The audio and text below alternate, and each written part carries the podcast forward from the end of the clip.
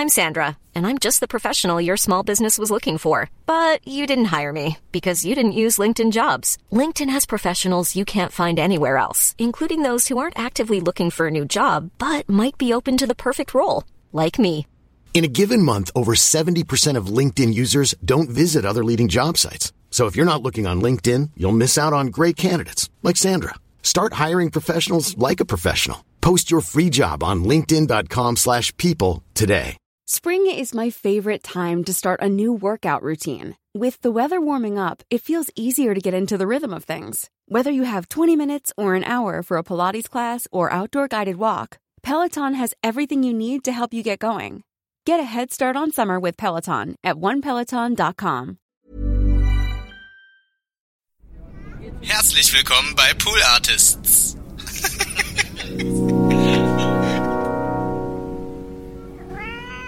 Warum ist denn der Tisch so klein eigentlich? Der war früher größer. Nee, das war ein anderer Tisch. Ja. Ja. Das heißt, der Tisch ist nicht kleiner, sondern es ist ein anderer Tisch. Na, aber das Tischige in diesem Raum hat sich verkleinert. Nee. Das Element des Tisches an dem wurde Standort, reduziert. an dem ein größerer Tisch stand, steht nun ein kleiner Tisch, damit es intimer ist. Aber wenn ich nur von Tisch an sich im platonischen Sinne spreche, gut, okay, damit es intimer ist. Gut, alles klar, ich habe die Antwort. Gut.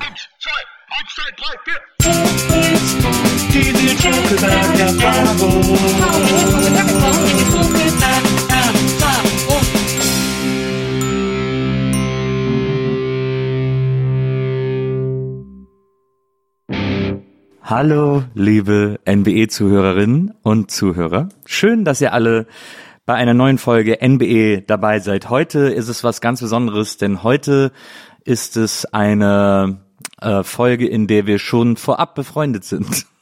Sozusagen. Nicht nach dem Podcast, sondern das haben wir schon erledigt und heute äh, wird unsere Freundschaft hier nochmal in aller Breite ausgewälzt und gewalzt. Darf ich da die erste Zwischenfrage stellen? Aber ich habe dich doch noch gar nicht vorgestellt. Ach so, ja, okay.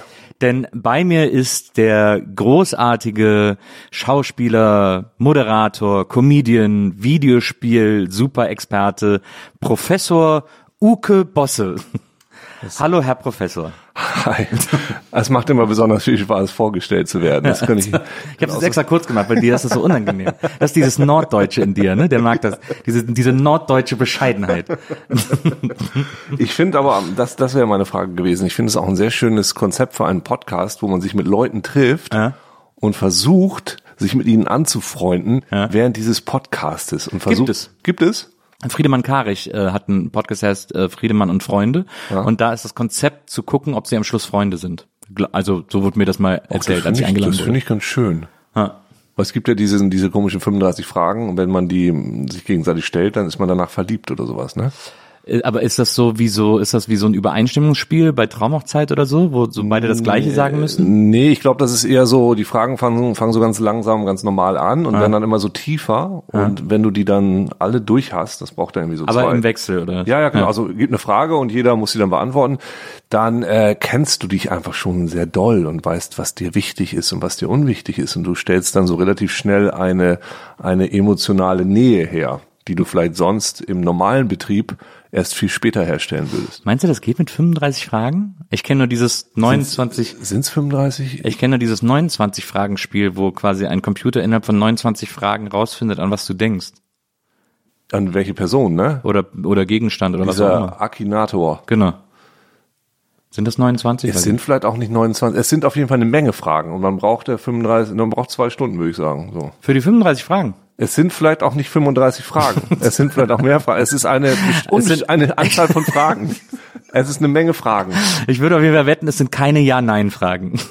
Nee, das stimmt. Oh, warte, ich habe mein Handy noch nicht auf Flugmodus. Oh. Ist dein Handy auf Flugmodus? Wäre die Doch, erste ist doch Frage. auf Flugmodus. Wäre die erste Frage im Es Freundschaftstest. war doch auf Flugmodus. Es ist, oh Gott Wenn wir Dank. Freunde wären, würde dein Handy im Flugmodus sein. Ist Also es. erstmal hier, äh, erstmal pass auf, es geht ja erstmal um dein leibliches Wohl. Du sollst Ja, dich ja wohlfühlen ja, hier bei der bei der Nils Buckelberg-Erfahrung. Äh, du hast Tee äh, gefordert. Wir haben extra ähm, ostfriesischen Tee für dich geholt. von, von einer nicht ostfriesischen Marke. Von einer nicht ostfriesischen Marke, von so einer klassischen Tee, Mainstream-Marke. Wir sind ja auch nicht so. Ich habe auch, was ich tatsächlich vergessen habe, was ich irgendwie noch besorgen wollte, waren Klöntjes. Klonches. Kluntjes. Ich habe Kommen wir aus jetzt, Köln. Äh, ich habe jetzt nur normalen äh, Zucker für okay. dich. Das ist okay. Ähm, also hier ist der Tee ist schon hier fertig und du wolltest Kuchen haben. Und da gibt es Zitronenkuchen und Schokokuchen. Hallöchen und auch so wunderbar drapiert, immer so Ja, das abwechselnd. habe ich gemacht. Das habe ich heute. Ein Tigerkuchen ist es jetzt quasi. es ist wirklich eine Erfahrung Hier ist hier, ein, mit äh, Nils. Buckelberg. Das kann ich allen schon mal sagen, die nach mir hier Gast sein dürfen. Ja, hier ist das, hier ist das Geschirr, äh, Besteck, meine ich. Äh, hier ist der Löffel für den Tee. Cool. Äh, hier ist noch eine Kuchengabel. Könnte auch mal crazy sein, dass wir es heute mal vertauschen, weißt du? Hier sind noch hier Schnappereien. oh Gott, oh Hier Gott. sind Gläser, falls du irgendwie, auch Cola hier, falls Boah. du Cola trinken willst, falls dir nur der warme Ist Tee ja der Hammer. zu warm ist. So, das ist jetzt erstmal, das sind erstmal die Crazy. Basics. Podcast schon gelungen, würde ich sagen. Äh, dann gibt es äh, bei uns äh, für jeden Gast, ähm, äh, stellen wir immer ein Foto an den Platz, damit du dich auch wohlfühlst, damit du dich wie zu Hause fühlst. Und äh, da wollen wir immer die Idole der Gäste reinpacken. Damit die auch inspiriert sind und so. Jetzt haben wir bei dir lange überlegt, ähm, es ist jetzt auch nicht so einfach zu googeln, äh, wer irgendwie deine großen Idole sind, aber ich weiß für meinen Teil, dass du auf jeden Fall ein sehr, sehr großer Fan von H.P. Lovecraft bist, von H.P. Lovecraft. Hast du eigentlich diese neue Serie gesehen? Der ist doch jetzt gerade Lovecraft gestartet, County? ne? Ja. Habe ich noch nicht, nee. Soll ich sehr ich habe das. Buch auf dem Kindle aber noch nicht gelesen. Ah, okay. Aber äh, äh, H.P. Lovecraft, das ist ja so, ähm, das ist ja so Gruselgedöns, ne? Im Grunde genommen. Ich glaube, das ist die wissenschaftliche Bezeichnung. es ist Gruselgedöns. Ja, es ist auf jeden Fall Gruselgedöns. Ja, ja. Es, aber äh, hat das, äh, ich, ich kann mich äh, sehr gut daran erinnern, das hast du mir nämlich mal erzählt, als wir irgendwo zusammen waren. Ähm, weil, also für die Leute, die es nicht wissen, wir haben auch mal einen Podcast zusammen gemacht, bei dem wir uns immer betrunken haben und haben jetzt auch einen Podcast zusammen gemacht, bei dem wir Mangas erforscht haben, nüchtern, muss man dazu sagen. Ja. Und ähm, und haben auch noch andere Podcast-Pläne, da können wir nachher drüber reden. Aber äh, du hast mir irgendwann mal haben wir uns unterhalten und da hast du gesagt, dass du äh, und ich will jetzt ich will jetzt nichts Falsches in den Mund legen, deswegen äh, korrigier mich sofort, wenn ich da, wenn ich was Falsches sage, aber dass du Satanismus irgendwie interessant findest, weil und dann hast du mir das, das hat mich so nachhaltig beeindruckt, weil man im ersten Moment denkt so, Hö, aber das ist doch gar nicht so richtig cool, aber dann hast du so erklärt, dass das gar nicht so dieses, äh, dass es da gar nicht um dieses, äh, um so Blutopfer oder so ein Scheiß geht, wie das immer so ähm, in, in Tatort zum Beispiel dargestellt wird, äh, sondern dass das eher so eine, dass das eigentlich eine sehr verständnisvolle, liebevolle äh, äh, Art eines eines gemeinsamen Blutopfers ist. Ja, äh, ich, äh, das weiß ich jetzt gar nicht mehr. Ob, ich weiß nicht hundertprozentig, was ich Ja. da erzählt habe, aber ich habe mich äh, schon eine ganze Weile so mit so Okkultismus-Krams auseinandergesetzt und beispielsweise also alles, also hat jetzt eigentlich gar nicht so sehr mit H.P. Lovecraft zu tun. Ist das Deshalb- nicht so eine gleiche Ecke? Nee, eigentlich gar- eigentlich Aber gar ich dachte so immer. Lovecraft ist doch Cthulhu, ist das nicht Lovecraft? Ja, Ja.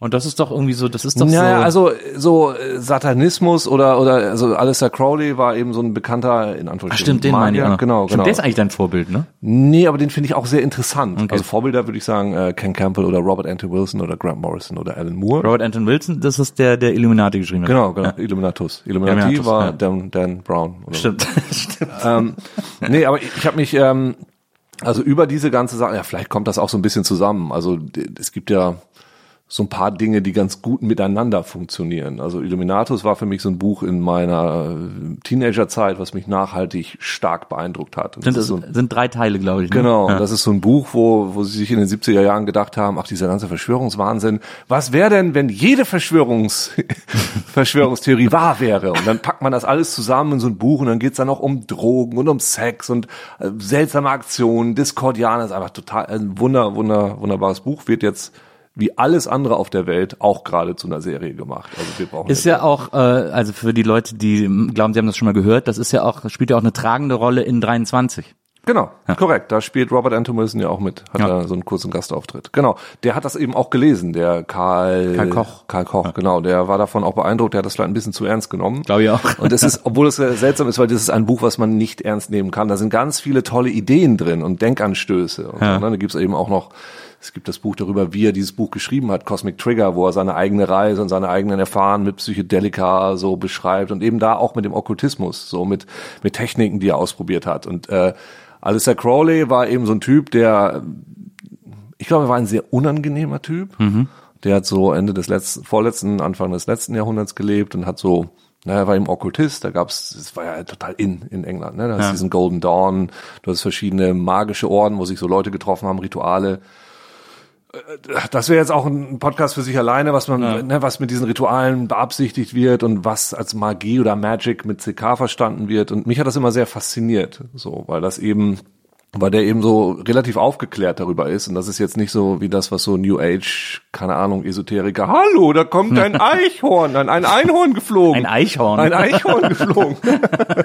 Das magische Eichhorn. So, so, so ist es irgendwie nicht. So, das sind also durchaus intelligente Menschen und er sagt dann solche Sachen wie, ja, ist egal, ob du an Dämonen oder so glaubst oder ob du glaubst, dass das, was hier passiert, nur irgendwie psychologisch ist.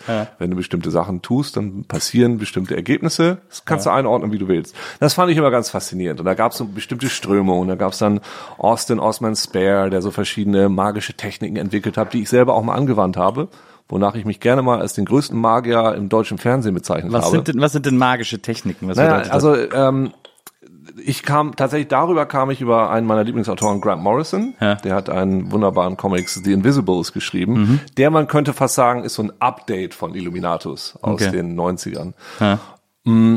Und der hat so eine magische Technik, wo du ein das ist ein bisschen wie gab doch mal dieses was so trendy war bestellen beim Universum. Kennst ja. du das noch? Ja, so. ist ja so wie bei The Secret, glaube ich. Ne? ja, Das ist so in, ja, das ist ja Law, of- das ist ja alles auch wieder ein bisschen ja, ja, dubios aber so. das ist, glaube ich, so das Update davon quasi. Ja, oder irgendwie das, das Vereinfachte.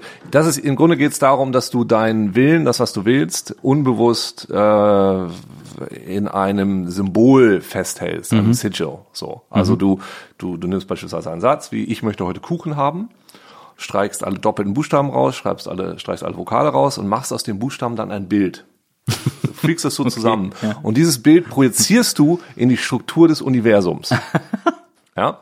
Da, da, das, Ja, ist die, das ist die Technik. Und ich, und ich hatte da, ich hatte davon mitgekriegt, weil äh, bei Illuminatus war das, äh, Quatsch, bei, bei The Invisibles war das so, dass die Verkaufszahlen total in den Keller gingen. Und Graham Morrison, da waren immer so Leserbriefe hinten drin, sagte, Leute, ich weiß nicht mehr, was ich machen soll, deshalb ähm, ich habe hier ein Sigil gemacht, das soll helfen, dass die Verkäufe wieder hochgehen. Und bitte macht folgendes, am 23. Oktober um 23.23 Uhr ähm, projiziert das bitte, also holt euch alle einen runter und in dem Moment des Orgasmuses, also wenn du so ein No, wenn du nicht denkst, in dem Moment musst du dieses Sigil visualisieren und in die Struktur des Universums schießen. Ja, genau, genau. Und dann wird es wieder funktionieren. Naja, hat funktioniert letztendlich. Der Comic ist richtig wieder abgegangen. So, ne, genau, aber ist ja, ist ja egal. So, und ich habe dann, das habe ich dann auch mal probiert. Äh, also ich habe es mehrfach probiert und ich habe in diesem Fall, ich hatte, ich habe damals, ähm, ich war Redaktionsleiter einer Fernsehsendung namens Game One und habe da, da hatten wir eine Rubrik, die hieß Ausgegraben, wo alle Redakteure hin und wieder mal so Lieblingsspiele von sich vorgestellt haben. Und ich habe Gabriel Knight vorgestellt. Oh, sehr gut. Kennst Welchen das? Teil? Das erste mit Tim Curry ist es, ich liebe ihn. Aber The Beast Within ist, äh, das ist der zweite. ja, den fand ich immer super. Der ist In München. Gabriel Knight ist ja so sehr faszinierend, weil der erste Teil äh, ist ein klassisches Adventure, der zweite Teil fanden sie Videosequenzen total toll und beim dritten Teil 3D und das ist ja alles sehr schwierig so. naja, und im ersten Teil Tim Curry eben als, als Schauspieler und es geht um Voodoo in New Orleans, fand ich alles total spannend und ich habe dieses Spiel vorgestellt und ich hatte mir sieben Sigils, oder fünf waren's, gebaut mit Ja. Sachen, wo ich Bock drauf hatte und habe die so kurz in diesen Beitrag reingepackt. Die Ja. waren dann so über mein Bild rübergeblendet. Ja. So ganz kurz immer so. Bzzz. Ja. Was soll ich sagen? Die haben alle funktioniert. so, und es ist ja, weißt du, da, da ist es dann auch. Aber die waren also, ich wünsche mir, dass dieser Beitrag gesendet wird, oder? ja, die, ich hatte, ich, ich, tatsächlich weiß ich nicht mehr, worum es da ging. Also ist da der Trick, sozusagen die Wünsche so low-key wie möglich zu halten? Naja, Oder es ist schon so, ach, ob das jetzt funktioniert oder nicht, ist da auch wieder die, die Erklärung dahinter, ob du dich damit selber motivierst, das dann auch zu machen. Mhm. Also es ist schon so, dass du sagst, dass, dass man sagt, ja, wenn du sagst, äh, ich möchte eine Million Euro im Lotto gewinnen und dann kaufst du kein Lottoticket, dann wird es eben nicht passieren. Ja, ja. So, sondern also so funktioniert es, funktioniert nicht wie bei Harry Potter, sondern es funktioniert, indem du das dann, was du möchtest, dann selber auch versuchst zu ermöglichen. Klar, ja. Und jetzt, ne, ob das jetzt irgendwelche kleinen Elfen sind, die rumlaufen, oder ob du dich selber einfach unterbewusst dazu motivierst, keine Ahnung. Ja. So.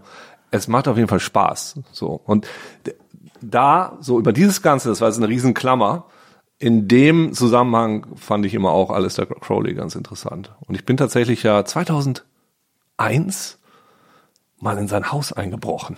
oh, wirklich? Ja, äh, der hatte, verjährt. der hatte verschiedene Häuser. Ähm, er hatte eins am Loch Ness, da hat dann nachher Jimmy Page drin gewohnt, ist vor kurzem abgebrannt. Und er hatte eine Abtei in Cefalù auf Sizilien. Ah ja. Und da gibt's auch einen Telema-Tempel. Also er hat so eine Religion erfunden. Der hat dann so ganz bekannt gesagt, do what thou wilt shall be the whole of the law. Every man. Also so eine Hedonistenreligion. Ein bisschen ist das so, ja. Ja.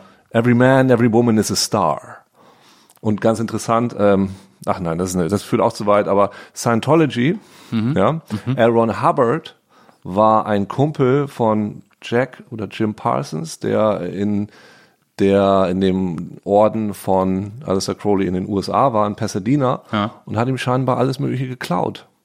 So, das heißt, es kann gut sein, dass das in Scientology ein bisschen weiterlebt. Aber das weiß Aber ich, ich, aber, nicht ich, aber ich dachte, die Idee von äh, Alistair Crowley wäre gewesen, dass alle so frei wie möglich sind.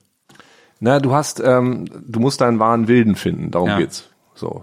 Also du nicht tu, was du willst, das war's. So, wir gehen alle nackig auf die Straße und weil das wollen wir machen. Es geht darum, dass du dann deinen True Will findest. Und das ist, Aber Satanisten sind doch so oft nackt. na, es macht ja auch Spaß. Oder verwechselst du Satanisten jetzt mit Nudisten und du Ja. wolltest die ganze Zeit mit mir über Nudisten reden. Ich dachte, das wäre ein Satanistenstrand. Und also was, was jetzt Satanisten genau machen, das kann ich jetzt, weiß ich jetzt nicht genau, wo sich das jetzt abspaltet. Aber es ist im Grunde nicht das, was, was du jetzt denkst, sondern da gab es letztens einen Artikel, den ich auch noch auf meinem Kindle gespeichert habe, wo die Satanisten sagen, ähm, nee, wir sind jetzt eigentlich die Guten. Die Evangelikalen, die machen so viel Scheiße hier gerade in den USA. Wir sind jetzt die Guten und die sind jetzt die Bösen. So müsst ihr euch jetzt dran gewöhnen. Fand ich sehr lustig. Ja, das stimmt.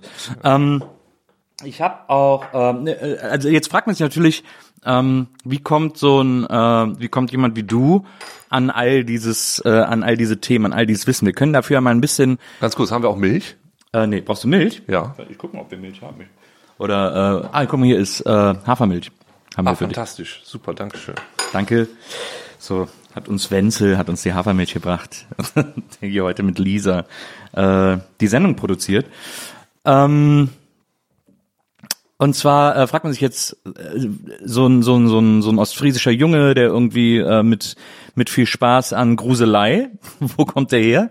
Deswegen gehen wir mal ein bisschen so deine Herkunft äh, äh, durch. Du bist ja du bist ja aufgewachsen in, ich muss das ablesen, weil ich mir das auf gar keinen Fall merken kann und dafür muss ich meine Brille aufsetzen, weil ich sonst nicht lesen kann. Ähm, Stiekelkamperfeen. Ja. Und Stiekelkamperfeen ist ja äh, zusammen mit Neue Feen Ja. äh, zusammengelegt worden, Ja. äh, 73, zu Neukamperfeen. Ja. So, also drei Jahre bevor du geboren wurdest, wurden diese beiden Gemeinden, die zu äh, irgendwelchen anderen Gemeinden gehört haben, ein, äh, zusammengepackt und gehören jetzt zu Hesel oder so kann es sein, Gemeinde Hesel, glaube ich. Ja. Ähm, und das ist irgendwie mitten in Ostfriesland, ähm, sind auch total alte Orte beides, habe ich gelesen, irgendwann 1600 das erste Mal äh, erwähnt. Und äh, was habe ich mir hier noch alles aufgeschrieben? Ich fand das so aufregend, äh, was es alles über, also 1700 Seelengemeinde, gibt nur drei Parteien, also ist er bei 1700 Leuten noch nicht, aber sehr links alles, also SPD, Linke und so eine so eine Wählergemeinschaft gibt's noch. Und ähm, vor äh, vor Stiekelkamper-Feen ist der Stiekelkamper Wald. Und der äh, Stiekelkamper Wald ist eine der wenigen Waldflächen Ostfrieslands. In Ostfriesland gibt's kaum Wälder und der Stiekelkamper Wald ist einer der wenigen Wälder, die es in, die es in Ostfriesland gibt. Hast du als Kind viel Zeit im Stiekelkamper Wald verbracht? ja, tatsächlich ja.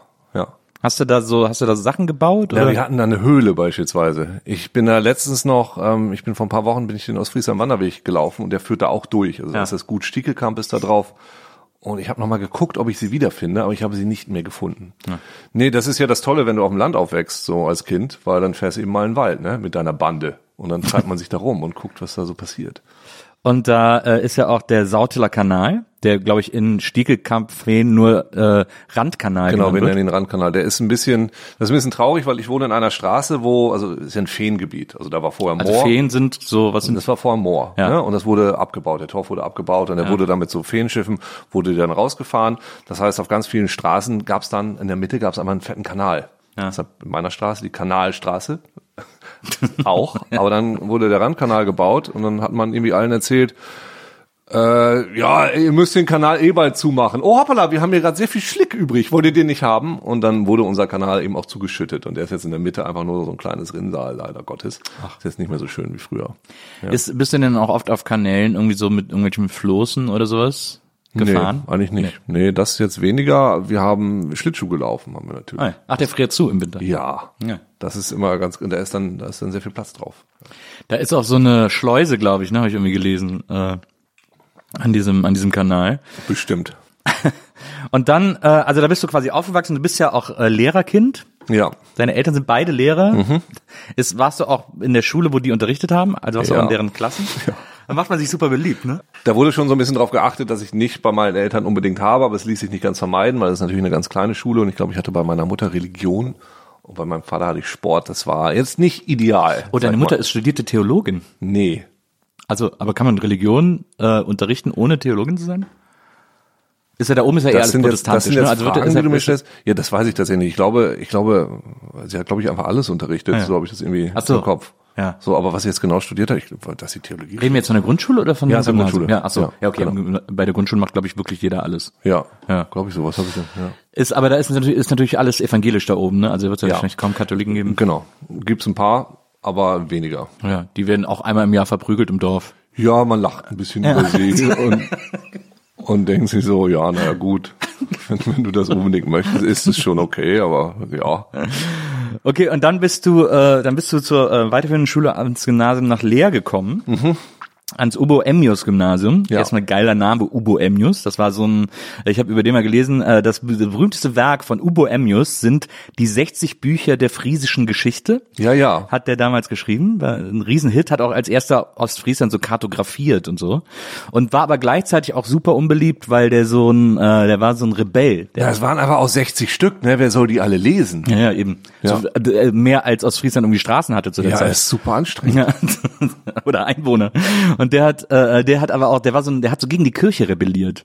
Der war so, der war so ein Badass. Naja, das ist ja generell so, dass das friesische Wesen ist ja häufig so ein bisschen, ich weiß nicht, ich habe immer das Gefühl, es ist ein bisschen wie bei den Schotten.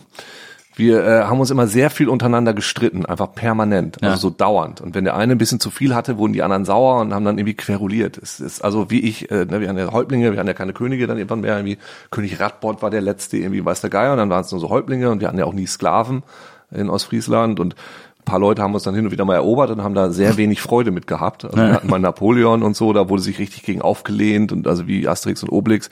Und bei uns gab's ja nix.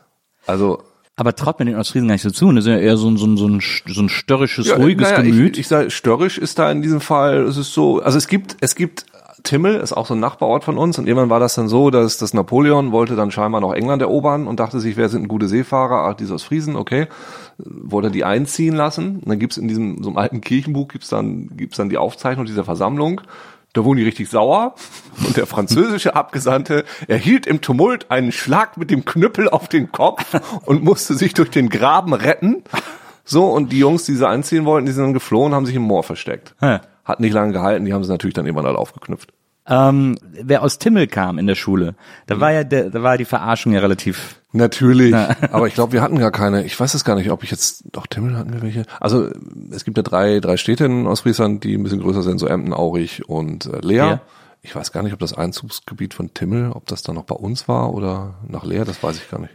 Übrigens ist äh, das äh, Ubo äh, Emmius Gymnasium äh, die drittälteste Schule in Ostfriesland Aha. und eine der ältesten Schulen Deutschlands. Das nur mal. Wie, äh, welche sind denn noch älter in Ostfriesland? Äh, habe ich, hab ich mir jetzt nicht aufgeschrieben. Ich habe mir nur gemerkt, dass das die drittälteste ist. Es gibt zwei ältere. Das macht sie zum drittältesten. Interessant. Okay, ja. Ähm, aber Also ich erfahre hier heute Dinge, also ich weiß das alles gar nicht. Das das ist Tolle, super faszinierend. Das Tolle ist, Ubo Emmius hat selbst an der Schule gelehrt. Mhm. Ähm, äh, damals äh, Latein, irgendwie war das eine Lateinschule. Es war auch, äh, glaube ich, bis in die 70er rein noch eine reine Jungenschule. Genau. Und dann äh, wurde es erst zur äh, Ubo Emmius Schule und äh, zur gemischten Schule. Ähm, was ich interessant finde, ist, ich meine, du wirst es wahrscheinlich auch wissen, aber es gibt außer dir noch zwei sehr prominente äh, Mitschüler und da würde ich gerne wissen, ob du irgendeinen von beiden mal in der Schulzeit erlebt hast. Nee, also äh, H.P. Baxter Genau. ist, ähm, also ich weiß, dass wir dieselben Lehrer hatten, Ja. Herrn Paul, aber ich glaube, also entweder, ich, ich glaube, er ist vor mir schon wieder weg gewesen. Aber es, also, es hätte ja zeitlich fast hinhauen können, dass er so Oberstufe war, als du gerade ja, hingekommen aber bist. ich glaube, so. er hat es gar nicht unbedingt bis in die Oberstufe Ah, ja. geschafft. Kann das sein? Also ich, äh, ich glaube, der ist nach der zehnten wieder runter, irgendwie Ja. sowas, ähm, meine ich. wahrscheinlich woanders Abi gemacht, ja, war ja. Ja. nicht mehr so nicht mehr so interessant. Und äh, Enno Bunger ja auch, ist auch in die Ja, Schule gegangen. der, äh, Das ist doch ungefähr dein Jahrgang, oder? ich weiß ich gar nicht. Also ich, ist der, war der auf dem Obo? ja. Aber wahrscheinlich ist dann wahrscheinlich doch ein paar Jährchen jünger. Mit Ja. Jüngeren hat man ja nichts zu tun in der Regel. Nee, das ist richtig. Also nee, den äh, habe ich damals auch nicht auf dem Schirm gehabt. Ja. Nee. Aber äh, warum heißt sie dann nicht H.P. Baxter Schule? Ich glaube, da wird gerade viel drüber diskutiert. Also ich habe ja auch überlegt, ob man nicht ein Denkmal von H.P. Baxter bei uns aufstellen sollte. Ja. Weil, ich meine, er ist nun mal der berühmteste Sohn der, der Stadt. Absolut. So, und äh, kann man eigentlich ruhig mal durchziehen. Finde ich auch. Sollten wir mal äh, an einer Initiative arbeiten. Gehst du eigentlich manchmal, äh, gehst du eigentlich manchmal noch in äh, Neukamperfehn aufs äh, Pixen Festival? Das war, glaube ich, gerade letzte Woche. Ja. Äh, ähm, Samstag war, glaube ich, ein Stream. Ah ja. Ich war da tatsächlich erst einmal. Das ist ja bei bei mir die Straße runter. Das gab's, glaube ich, dieses Jahr. Ist Naja, das über jetzt, zehn äh, der Ort ist, glaube ich, so groß, da ist das für jeden die Ja, Straße ist, runter, ne? ist, ist, ist, das ist richtig. Ja, ja. ähm, ich, ich, ich war da, glaube ich, einmal, aber ich bin da einfach immer nie, wenn das dann stattfindet. Also das ist so ein, so ein kleines Festival tatsächlich Genau. in diesem kleinen Ort Ja, ja. äh, auf dem Fußballplatz Genau. äh, und da ist Ja. dann so für alle für alle ein bisschen Party angesagt. genau, wie viele Leute sind das? 6000, die da kommen? Nicht. ist krass, also dreimal so viel wie in einem Ort wohnen. Ja, genau. Ja. Äh, so, also man kann sich jetzt in etwa vorstellen, in was für einer äh, wirklich behüteten Gegend du aufgewachsen Mhm. bist. Das ist ja äh, wahrscheinlich sehr, sehr, sehr entspannt im Grunde genommen. Also ich würde es jedem empfehlen, wenn er Kind ist, auf dem Dorf groß zu werden. Ja. Muss ich echt sagen. Also irgendwann ist dann auch mal, reicht's auch und dann kannst du raus. stimmt. Aber so auf dem Dorf und wie gesagt, rausgehen, mit dem Fahrrad zu seinen Kumpels fahren und zum Abendessen wieder zu Hause sein Ja. und so. Also be- besser wird das nicht. So. Und war da so dieses, da hat er, da hat das ja wahrscheinlich schon angefangen mit dem Interesse für, keine Ahnung, Stephen King, Clive Barker, äh, Ja, also Cthulhu, was auch immer. Ich weiß nicht, wie, wenn du dann ein bisschen älter wirst, also ich habe immer viel gelesen. Ich habe Ja. gerne Comics gelesen, ich habe gerne Bücher generell gelesen und irgendwann ist es, glaube ich, eine Frage, wie man sich selber seine Identität so ein bisschen zusammenbastelt. Also Ja. wer, wer bin ich denn? Bin ich jetzt, das kommt dann ja irgendwann, wann kommt das? Fünfte, sechste, siebte, achte Klasse so? Bin ich jetzt ein Hip-Hop, äh, Heavy Metal oder, oder sowas? Und, oder bin ich einfach ein Nerd? Und wie, wer, wo grenze ich mich, wodurch grenze ich mich von den anderen Leuten ab und was sind meine Vorlieben? Bin ich Sportler oder sowas? Und bei mir war das immer so dieses, diese Faszination für so ein bisschen fantastische Sachen, für Science Fiction, wie gesagt, für Comics und so weiter, ging immer schon eher in die Richtung als jetzt Sport oder Fußball oder sowas. Und da ging das bestimmt irgendwann los. Hattest du auch so, hattest du einen Computer? Ja, natürlich. Ein C64? Ich hatte, mein erster Computer war ein 128er D. ah ja. Genau, das fand Das war auch Commodore, ne? Ja, ist ein Commodore. Das ist Das das, quasi das Doppelte vom 64er. Man Das- konnte aber immer eingeben Go 64 und dann hat er sich in einen C64 verwandelt. Der war quasi zwischen C64 und Amiga, war dann dieser Genau. Versuch nochmal so ein doppelt so. Ja, ja. Aber da gab es kaum Unterschied, also kaum Software für und so. Hatte ja auch keiner. Nee, da gab also jedes Mal, also jeder hatte einen C64 oder dann einen Amiga und du hattest dann diesen 120er, weil deine Eltern haben es ja gekauft und dachten, sie tun sie was Gutes, was ja, auch völlig okay war. Der hat auch das Diskettenlaufwerk gleich eingebaut. Das war aber echt so groß wie so ein Videorekorder, der 128er D. Und das war schon okay und cool, aber auf dem 128er in dem Modus hast du eigentlich nichts gemacht. Obwohl natürlich, ich meine, da hattest du 128 Kilobyte. Das war, ja auch, ne? war wahrscheinlich auch Basic als Programmiersprache. Ja, ja. Hast du da auch eigene Programme Habe geschrieben? ich tatsächlich. was, was waren das für Ich Programme? habe ähm, ich hab das ja mal so einen Kurs gemacht im Nachbardorf. Ach, wirklich? Ja, wo ich Basic lernen wollte, aber ich habe immer sehr viele Sachen sehr halbarschig gemacht und habe sie immer angefangen und dann nie zu Ende gebracht. Daher, ja, was, ich habe so Adventures, wo du dann deinen Namen eingeben konntest und dann hat, kam das irgendwo dann später in der Geschichte vor, weil es Ja. als Variable irgendwo abgespeichert war oder Ja. irgendwie sowas. Man hat ja auch früher immer, wenn im Kaufhaus C64er rumstanden, hat Ja. man ja immer diesen Endlosloop. Ja, 10 äh, eingegeben. Print, äh, Then go to Nils 10 ist und so. toll, Ja, genau. Semikolon, dann ging das nämlich so über das Bild rüber und sonst ging es nur nach unten. Ja, ja, genau. Oder Penis. Und dann einfach schnell weg. Ja, genau. Ich habe damals auch, ich habe auf meinem C64 auch äh, Programme geschrieben, auch so Adventures, so Text-Adventures.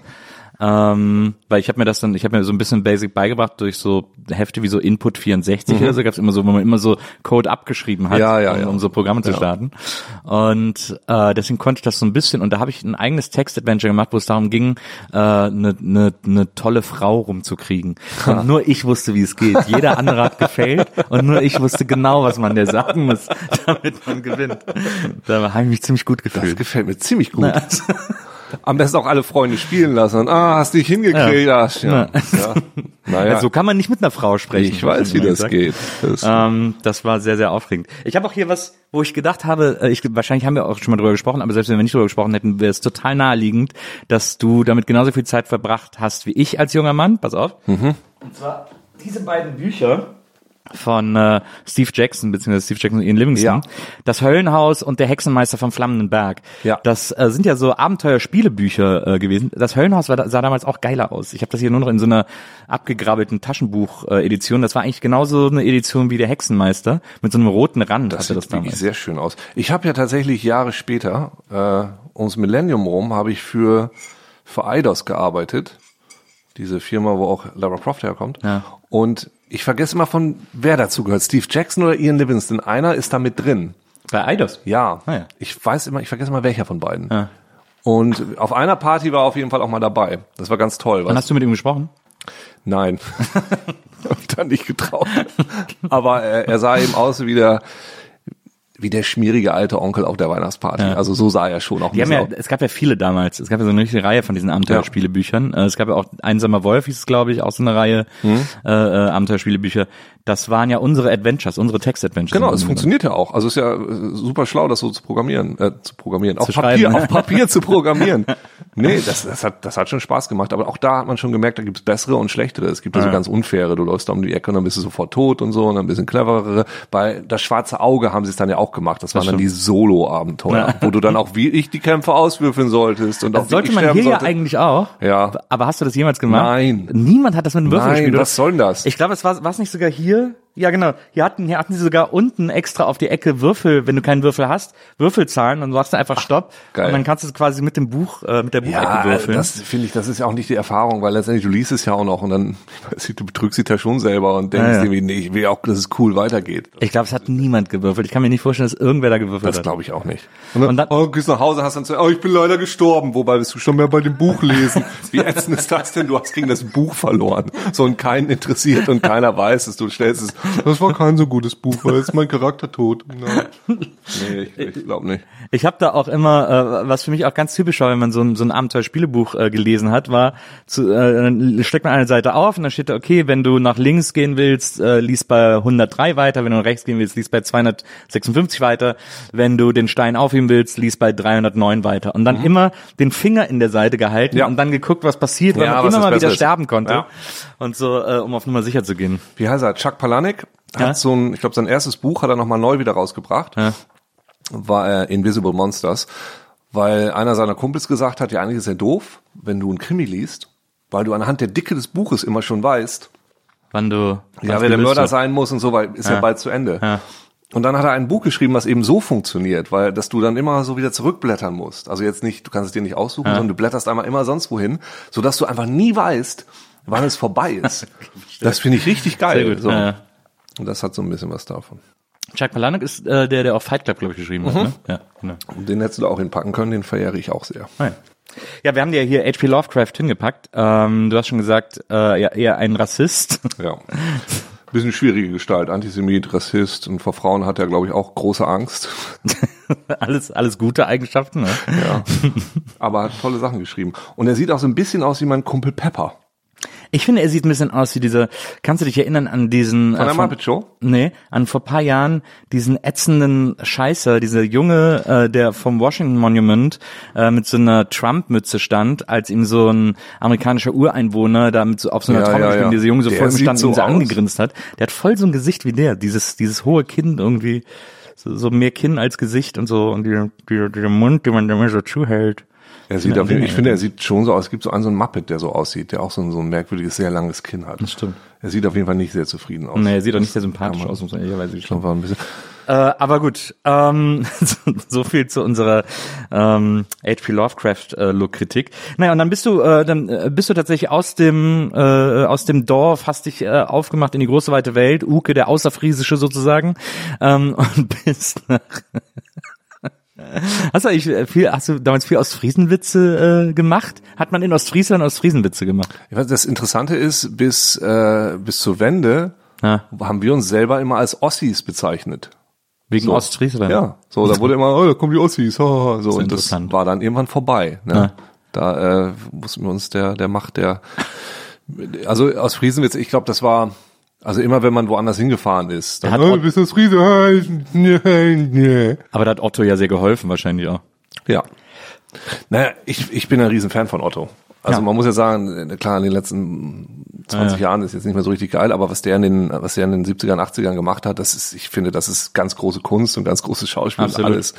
Und na klar, der war einfach, das ist der, hat sich auch immer seine, seine eigene Definition, ich bin aus Friese, guck mal, die aus Friesen machen das so, der hat da, hat da auch mitgeholfen bei der Sache. zusammen mit einer sehr großen Autorenschaft. Also er hätte ja. Ja. so tolle Autoren äh, Gernhardt und so, Ja. die ganze Frankfurter Ja. Schule. Ähm, so, und dann bist du äh, in die große weite Welt nach London Ja. äh, gegangen, hast da studiert. Ja. An, äh, an der Riesenuni. Genau, ich wollte äh, an der immer Met. was, irgendwie, ich war, ich war ein Austauschjahr, war ich in, in Kanada, Mitte der 90er und habe da irgendwie gemerkt, oh, ich habe Bock irgendwie was mit Film zu machen oder mit Fernsehen oder mit Medien oder irgendwie so. Und in Deutschland, wenn du da Regisseur oder sowas werden wolltest, dann ging das ja nur an drei Schulen. Es ging in, an der HFF in, in Potsdam, es ging in München, Planet DFFB noch und in Ludwigsburg. Und ansonsten ging das gar nicht. Ja. Das war so ein, noch ein sehr starkes Gatekeeper-Ding, weil es gab die alten Filmkameras. Wenn du damit drehen wolltest, musstest du irgendwo hin, wo die diese Dinge hatten. Genau. Und da hatte ich in Deutschland aber keine Chance. Und dann in England war es ein bisschen einfacher. Ludwigsburg, ich glaube, der hat in Ludwigsburg durchaus eine Chance gehabt. Ich weiß, ich bin sehr schlecht in Bewerbungen genommen zu werden. So, das ist, das ist irgendwie die, die Leute von meinen Qualitäten zu überzeugen. Es ist nicht die große Stärke da, ich weiß es nicht. Also keine Ahnung, ich habe es dann auch gar nicht richtig probiert, sondern bin einfach direkt nach, nach London, Ja, direkt den, den einzigen. Wo, was ich dann gemacht habe allerdings war, also du kanntest da, an, glaube ich, an jeder Uni konntest du irgendwas mit Film oder so machen, aber ich habe mir dann gedacht, wenn dann auch nach London und nicht nach irgendwie Surrey oder Guyers Ford in sonst wie. Und ich habe dann noch was Besseres gefunden als Film. Special Effect Design.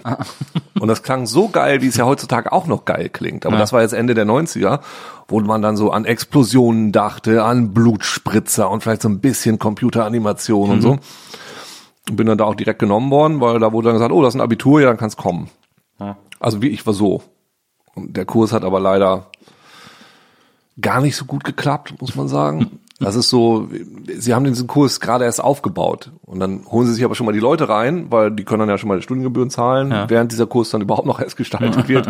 Und wir hatten dann so Computerkurse, aber noch keine Computer und, und so ein Quatsch. Genial. Ja, Ja. und das, das war ein Kurs, der sich zur Hälfte aus Leuten zusammensetzte, die so, ein- so einen Engineering-Background eher hatten und andere, die so künstlerisch waren, was immer bedeutete, die Künstlerischen konnten nichts bauen. Unser Electronics-Lehrer hat uns so dermaßen gehasst. weil er dann auch mal die Anweisung gekriegt hat, dass die auch alle durchkommen müssen, damit der Kurs weiterlaufen kann. Und umgekehrt auch so. Die Leute, die was bauen konnten, konnten überhaupt nichts malen. Das war also ein riesen Desaster. Aber war das da? Wir äh, waren äh, neulich, ähm, äh, waren wir mit einem alten Freund von den alten Kommilitonen ähm, Ja, genau, in, genau. einer- in einem Escape Genau. Room in Dortmund. Genau. Und ähm, da hat äh, der gesagt, äh, da ging es um, habt ihr euch beide so ein bisschen über das Studium unterhalten und dann hat er gesagt, irgendwie so, weil er war wohl irgendwie, was hat er? Er hat irgendwie Business. Maschinenbau oder irgendwie Business sowas. hat er gemacht. Ja, war auf jeden Fall ja handwerklich begabt und dann hat er gesagt, äh, ja, der Uke, der versucht hat, mit einer Verbandsschere aus dem Erste-Hilfe-Kasten einen Roboter zu bauen.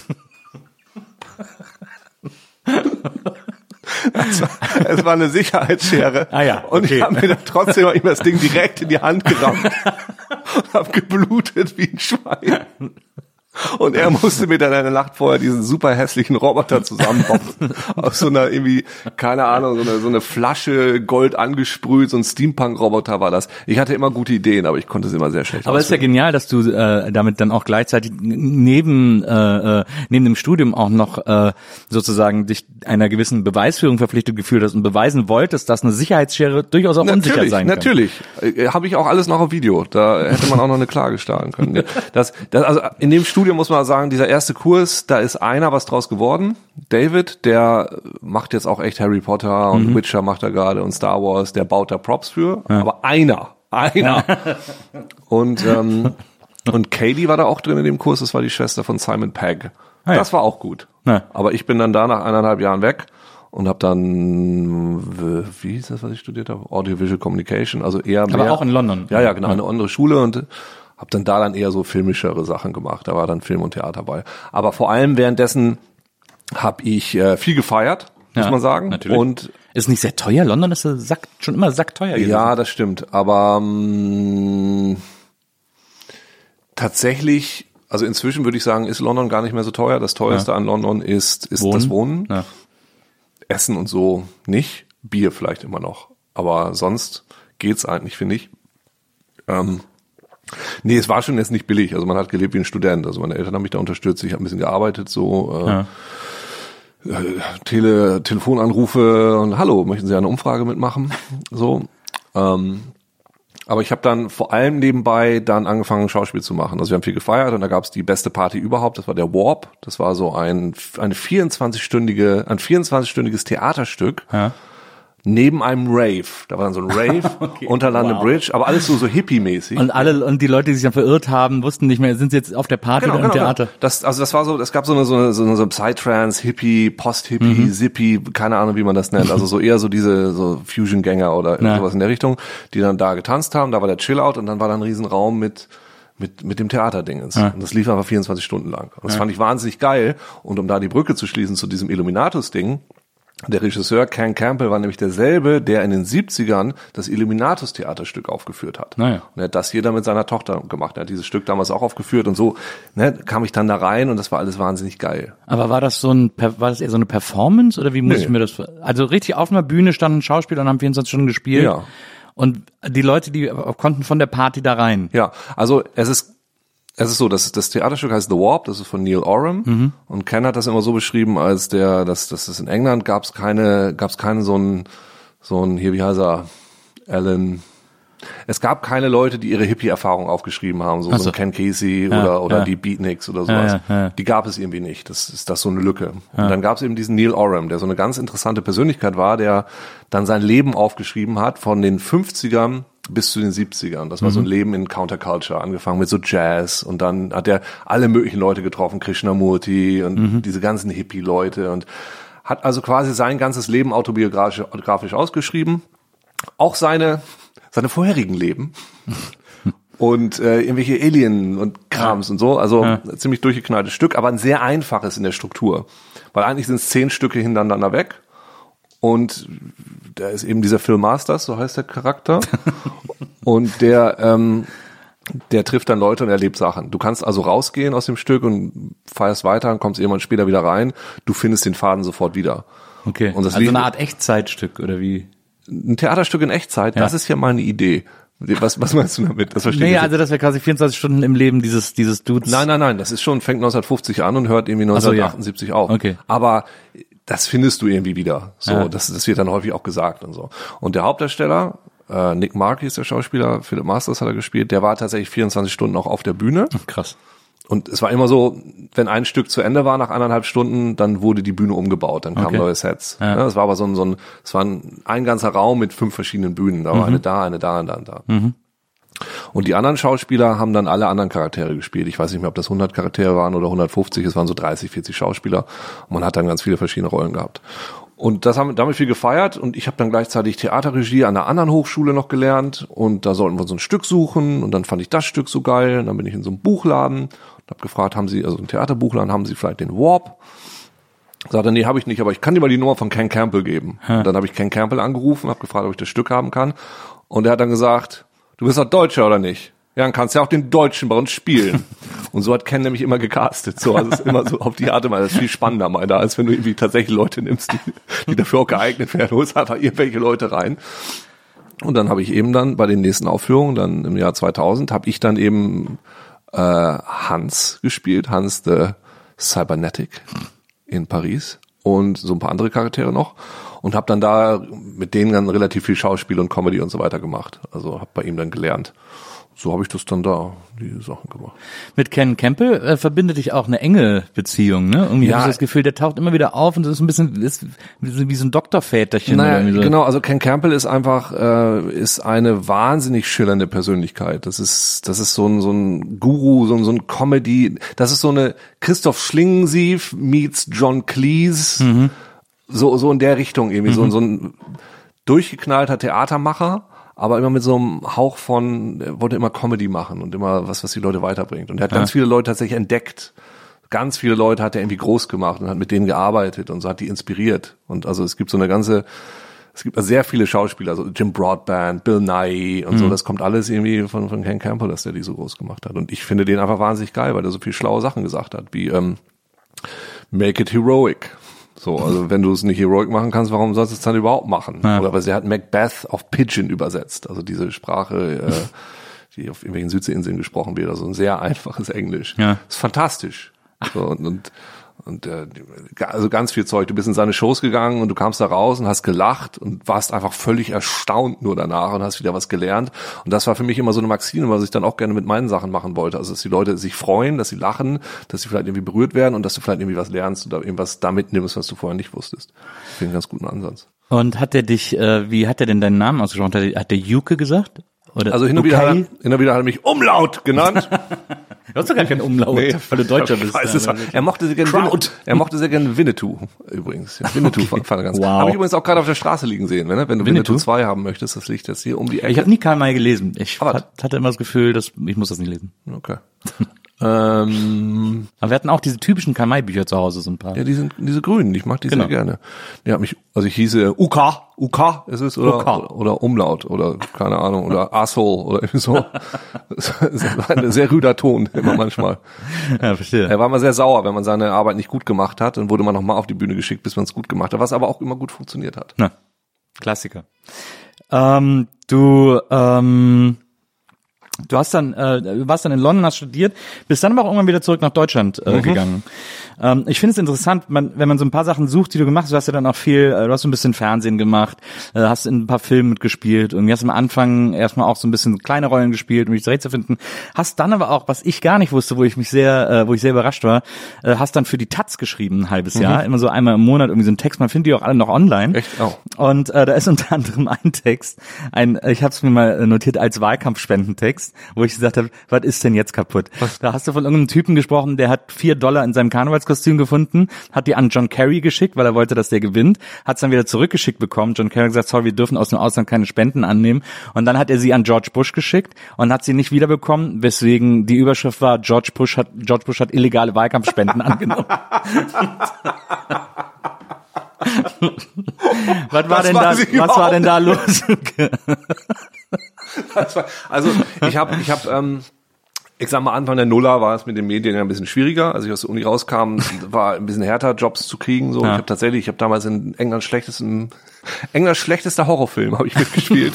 ich habe äh, Karaoke-Videos gemacht, ich war Spieletester und so. Und ich habe dann irgendein Praktikum gemacht. So fing das an mit der Taz. Und das war so ein Praktikum, wo du zwei Monate bei Scholz Friends warst, dann warst Ja. du zwei Monate bei der UFA und zwei Monate bei der Taz. Und das bei der Taz war natürlich besonders fantastisch. Ich war dann auch irgendwie in der in der Wahrheitsredaktion. Ja, da war das wahrscheinlich auch, war wahrscheinlich ein Sehr gut Beitrag möglich so. Wahrheit, Und ich ja. habe ich hab ein bisschen, also ich habe 2004 war das, da habe ich ähm, über Doom 3, was Doom 3? ja, ja, Doom 3. Doom 3, über Doom 3 habe ich geschrieben, über Half-Life 2, über die Games Convention und hin und wieder habe ich dann mal so Aufträge gekriegt, wie, mach du halt mal. Ja. und das ist wahrscheinlich so ein Text.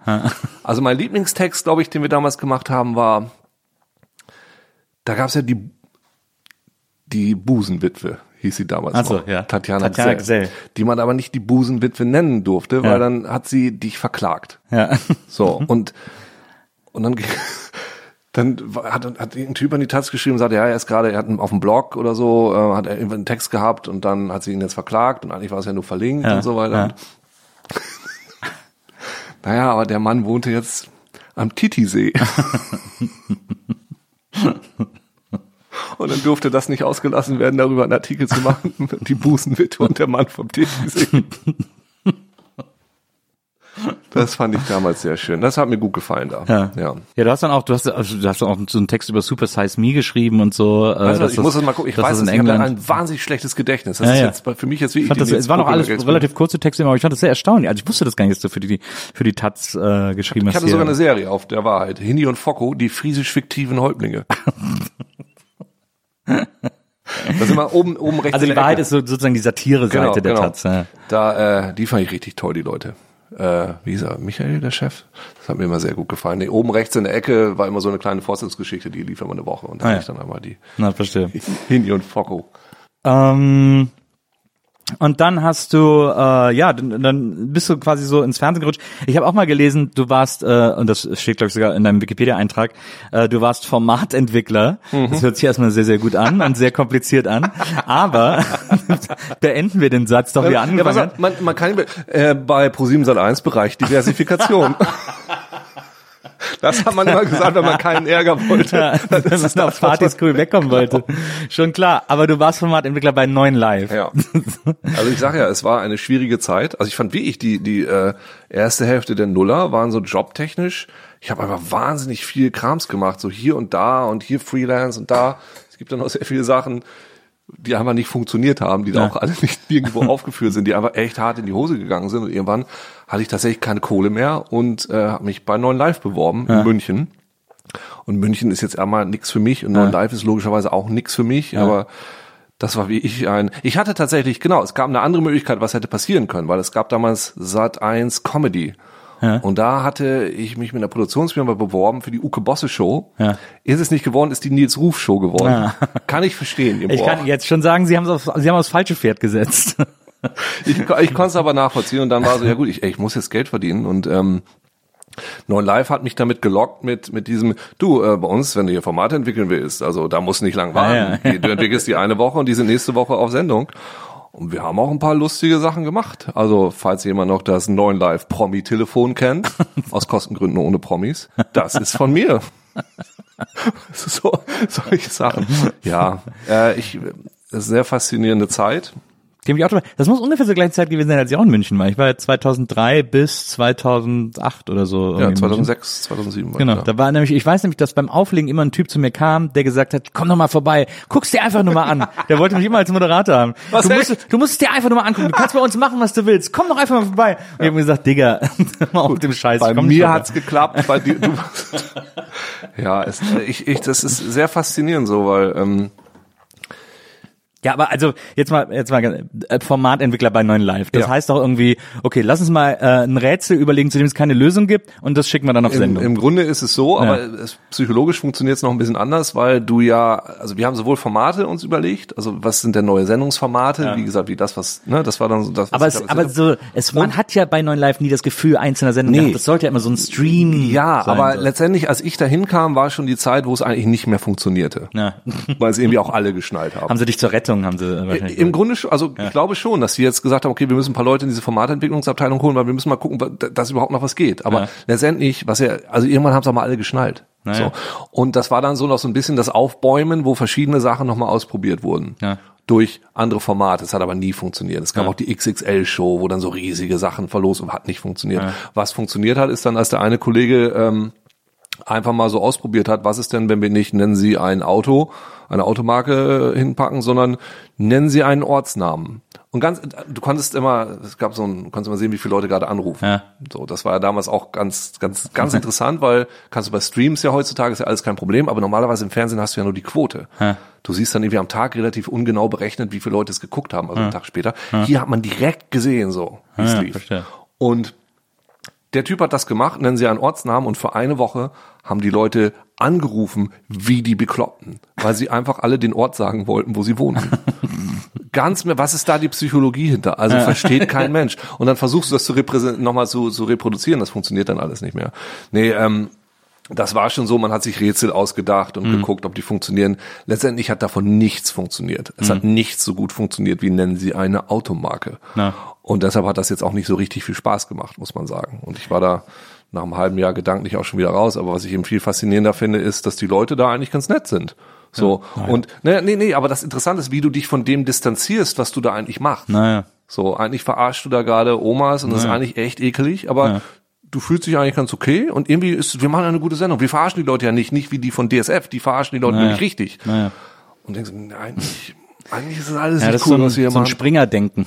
Springerdenken. Ja, sozusagen. ist es vielleicht. Das ist so eine seltsame, so eine Dissoziation im Kopf, die da funktioniert, die echt komisch ist. Mhm. Naja. Die aber auch gefährlich ist, weil du dir vorstellen kannst, so können auch noch ganz andere Sachen passieren. Ich kann mich erinnern, dass Neuen Live, in, ich glaube, es war tatsächlich auch im Zuge dieser Offensive zu versuchen, ein besonderer Sender zu sein, haben sie einmal die große Tanznacht gemacht, äh, moderiert von Hugo Egon Balder. Und da haben sie so einen ganzen Abend irgendwie so einen Tanzkurs gemacht oder so und haben das live übertragen. Und es war, und also ich meine, Hugo Egon Balder, wir reden hier von dem Mann, der Tutti Frutti moderiert hat, aber der hat da wirklich gestanden und es da wirklich, du hast ihm wirklich angemerkt, dass er gedacht hat, okay, das ist, ich habe jetzt Peak Sinnlosigkeit erreicht. Genau, ja. Hier passiert echt gar nichts mehr. Ja, ach, ja.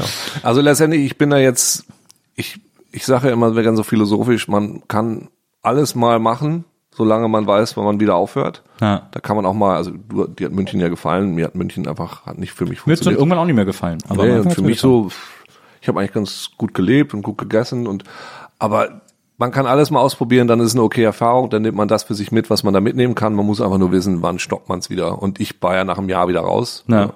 Und äh, letztendlich mir hat das dann was gebracht, weil ich habe danach dann einen Job gekriegt, den ich einfach total toll fand. Und den habe ich dadurch gekriegt, dass ich eben sowohl Videospielerfahrung hatte und eben diese Fernseherfahrung da dann eben durch Neuen Live. Und da reden wir jetzt wahrscheinlich von Game One. Genau. Ah. Ich bin dann zu Game One gekommen. Das war eine Sendung über äh, Videospiele. Auf MTV war das damals, ne? Genau. War eigentlich, als du bei Neuen Live warst, war dann noch Christiane zu seinem Seim? Äh, Nee. nee.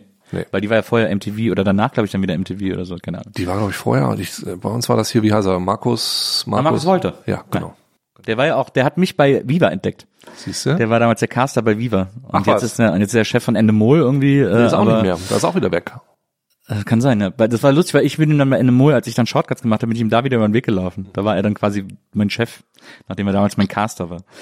Ähm, hat ihn seine eigene Entdeckung wieder eingeholt. So kommt es alles wieder zusammen. Ja. Aber genau, du bist zu Game One, äh, äh, Videospielformat auf, auf MTV damals. Genau. Und völlig revolutionär. Also Videospiele erzählt wie noch nie etwas zuvor, Das mindestens nicht im deutschen war, war super. Es war einfach, das hat, das war eine sehr interessante Zeit und hat sehr viel Spaß gemacht, weil ähm, da war MTV auch noch ganz geil, weil sie sich gesagt haben, okay, funktioniert alles nicht mehr so, lass es, was könnten wir denn jetzt mal machen? Okay, Videospiele. Da muss man erstmal drauf kommen und das muss man ihnen nach wie vor, auch wenn sie es dann nachher ein bisschen gegen die Wand gefahren haben, wie ich zugute halten, dass sie das gemerkt haben. Ja.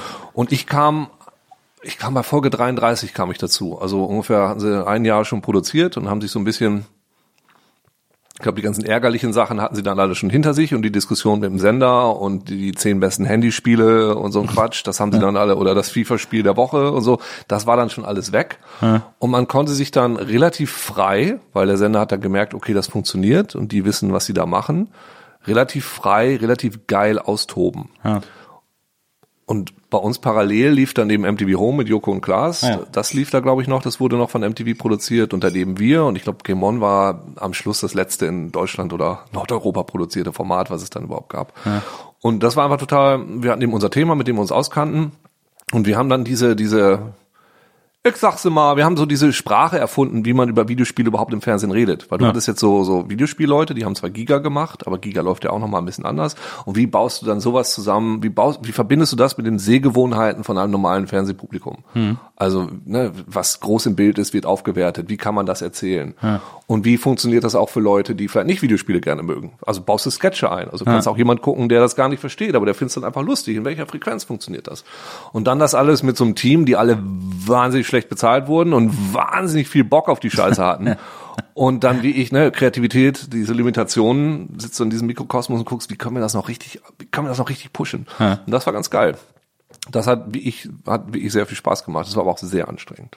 Da bist du ja auch Redaktionsleiterin irgendwann geworden und äh, das, ähm, also das kann man ja auch vorweggreifen für die Leute, die es nicht wissen, daraus sind ja dann auch im Grunde genommen die Rocket Beans Genau, entstanden. Die ja. sind so aus, aus Game One hervorgegangen, Genau. ein, ein eigener Internetsender mittlerweile.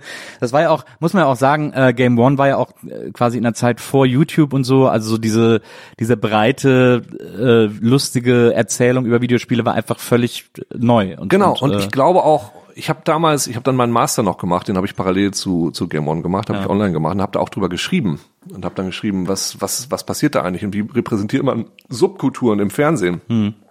Weil ich, meine Theorie war immer, man wollte sich, wenn du Videospieler warst, du wolltest dich auch gern eigentlich auf MTV sehen. Du willst nicht, dass deine Subkultur ausverkauft wird, aber du möchtest schon repräsentiert werden. Teil der Popkultur sein. Genau. Ja. Und wenn dann irgendwie so coole Leute da sind, also Simon und Buddy sind ja nun Mhm. echt sympathische Typen, so, wenn die dann da zu sehen sind und siehst, okay, das, ja, das, damit kann ich mich identifizieren, guck mal, da sind wir.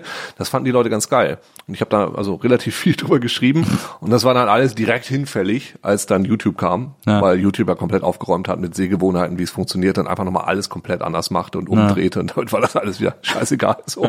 Und hat dann eben auch nicht mehr funktioniert, aber, ähm, so die ersten Games Conventions, ich glaube 2006, 2007 in Leipzig noch, Ja. da waren wir die einzigen mit Kamera. Na. So, die einzigen. Und du kamst zu Events von so Videospielsachen, da war es immer noch Print. Ne? Alle haben ihre Hefte geschrieben. Ja. Und die hatten überhaupt nichts für uns. Also ja, was sollen wir jetzt hier machen? Was sollen wir hier filmen? Den Raum jetzt oder was?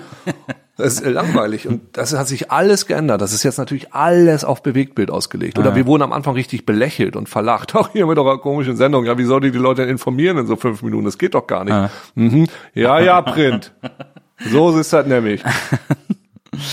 Und dann, äh, nachdem Game One dann irgendwie durch war bei MTV, äh, wo ja dann quasi auch parallel die Rocket Beans entstanden sind, äh, bist du dann zu 1 Plus war das, glaube ich, ne? Ja, Und also hast, ich äh, habe tatsächlich erst noch eine Sendung selber moderiert Ja. für für Ah, Red Bull. Play war das, glaub ich, ja, diese genau. Red Bull-Sendung, Auch genau. Ein sehr guter Name, kann man richtig gut googeln.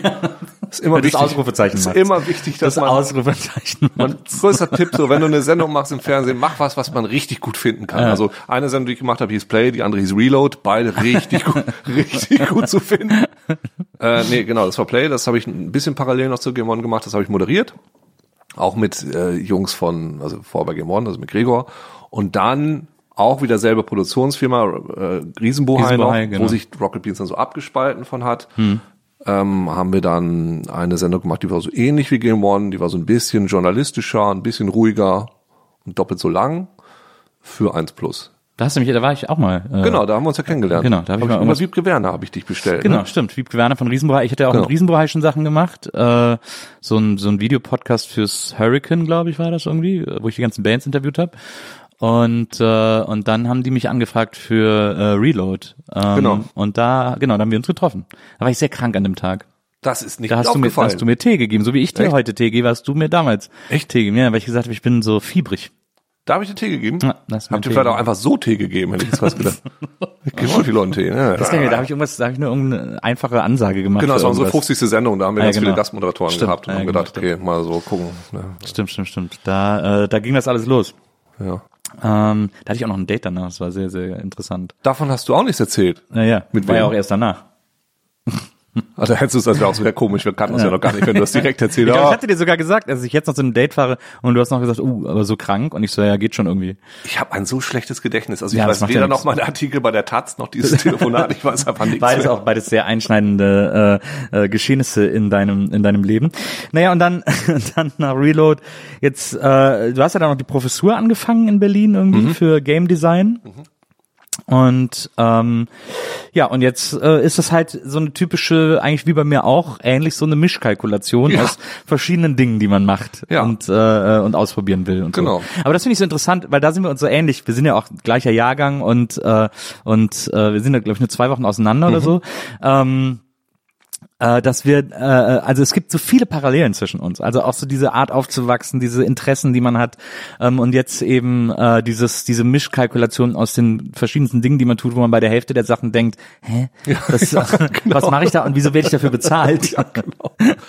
Ja, ich, ich weiß nicht, es ist, äh, ich muss ja sagen, ich bin sehr froh, dass so viele Dinge gerade für mich so funktionieren, wie ich mir das vorstelle. Ja. Weil das, ich kann es mir auch teilweise, ich wundere mich auch immer wieder, wollte mich jetzt bezahlen, genau was du gerade gesagt hast. Das finde ich ja total toll. Ja. Weil ich hatte eben auch diese Zeit, also als ich dann aus London rauskam, wo einfach mal fünf Jahre wie ich nur Quatsch passiert ist. So, ich habe da auch zwar viel gemacht, aber es hat alles nie so richtig funktioniert und wo man dann denkt, okay, es zahlt sich jetzt irgendwie aus und es ist irgendwie auch lustig, dass man gleichzeitig Professor und Schauspieler und dann vielleicht auch noch irgendwie Produzent ist und so.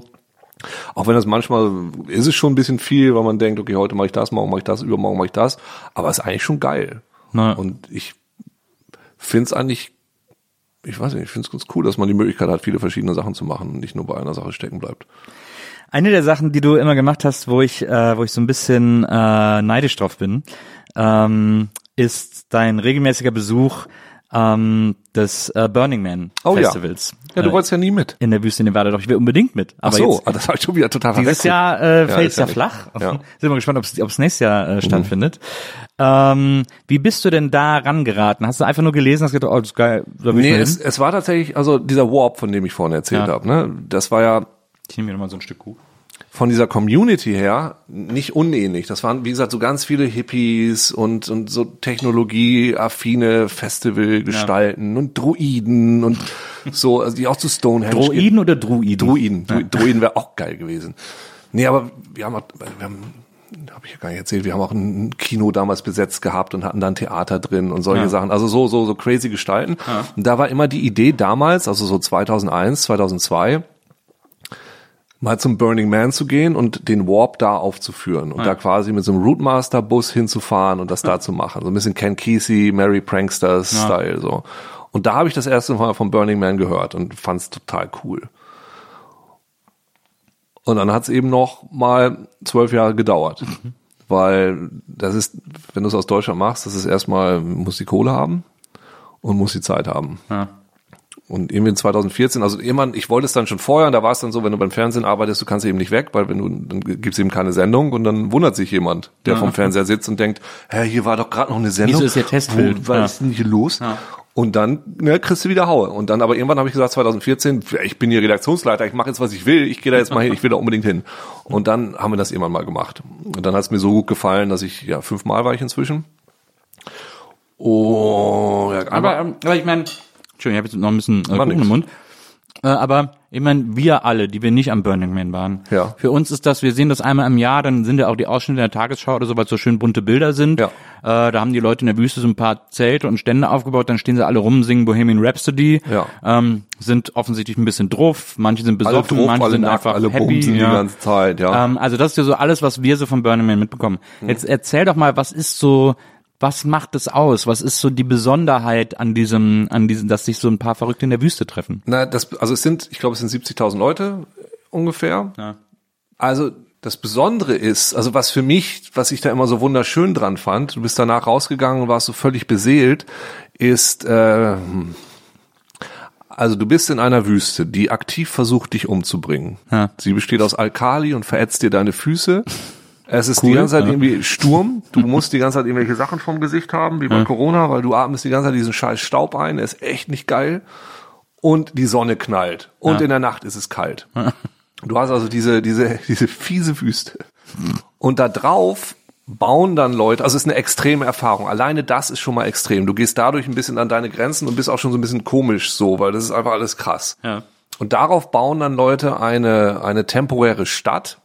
Und es ist eben auch kein Festival, ne? das ist, keine Ahnung, das ist eine temporäre Stadt, das ist ein Gathering, ist sonst was, die unter bestimmten Prinzipien funktioniert, wie ähm, Radical Inclusion. Jedes, jeder, also du musst in alles, was du tust, müssen alle rein dürfen. Du kannst keine VIPs haben. Alles Okay. ist für alle da. Ja, verstehe. Es gibt kein Geld. Du kannst nichts kaufen.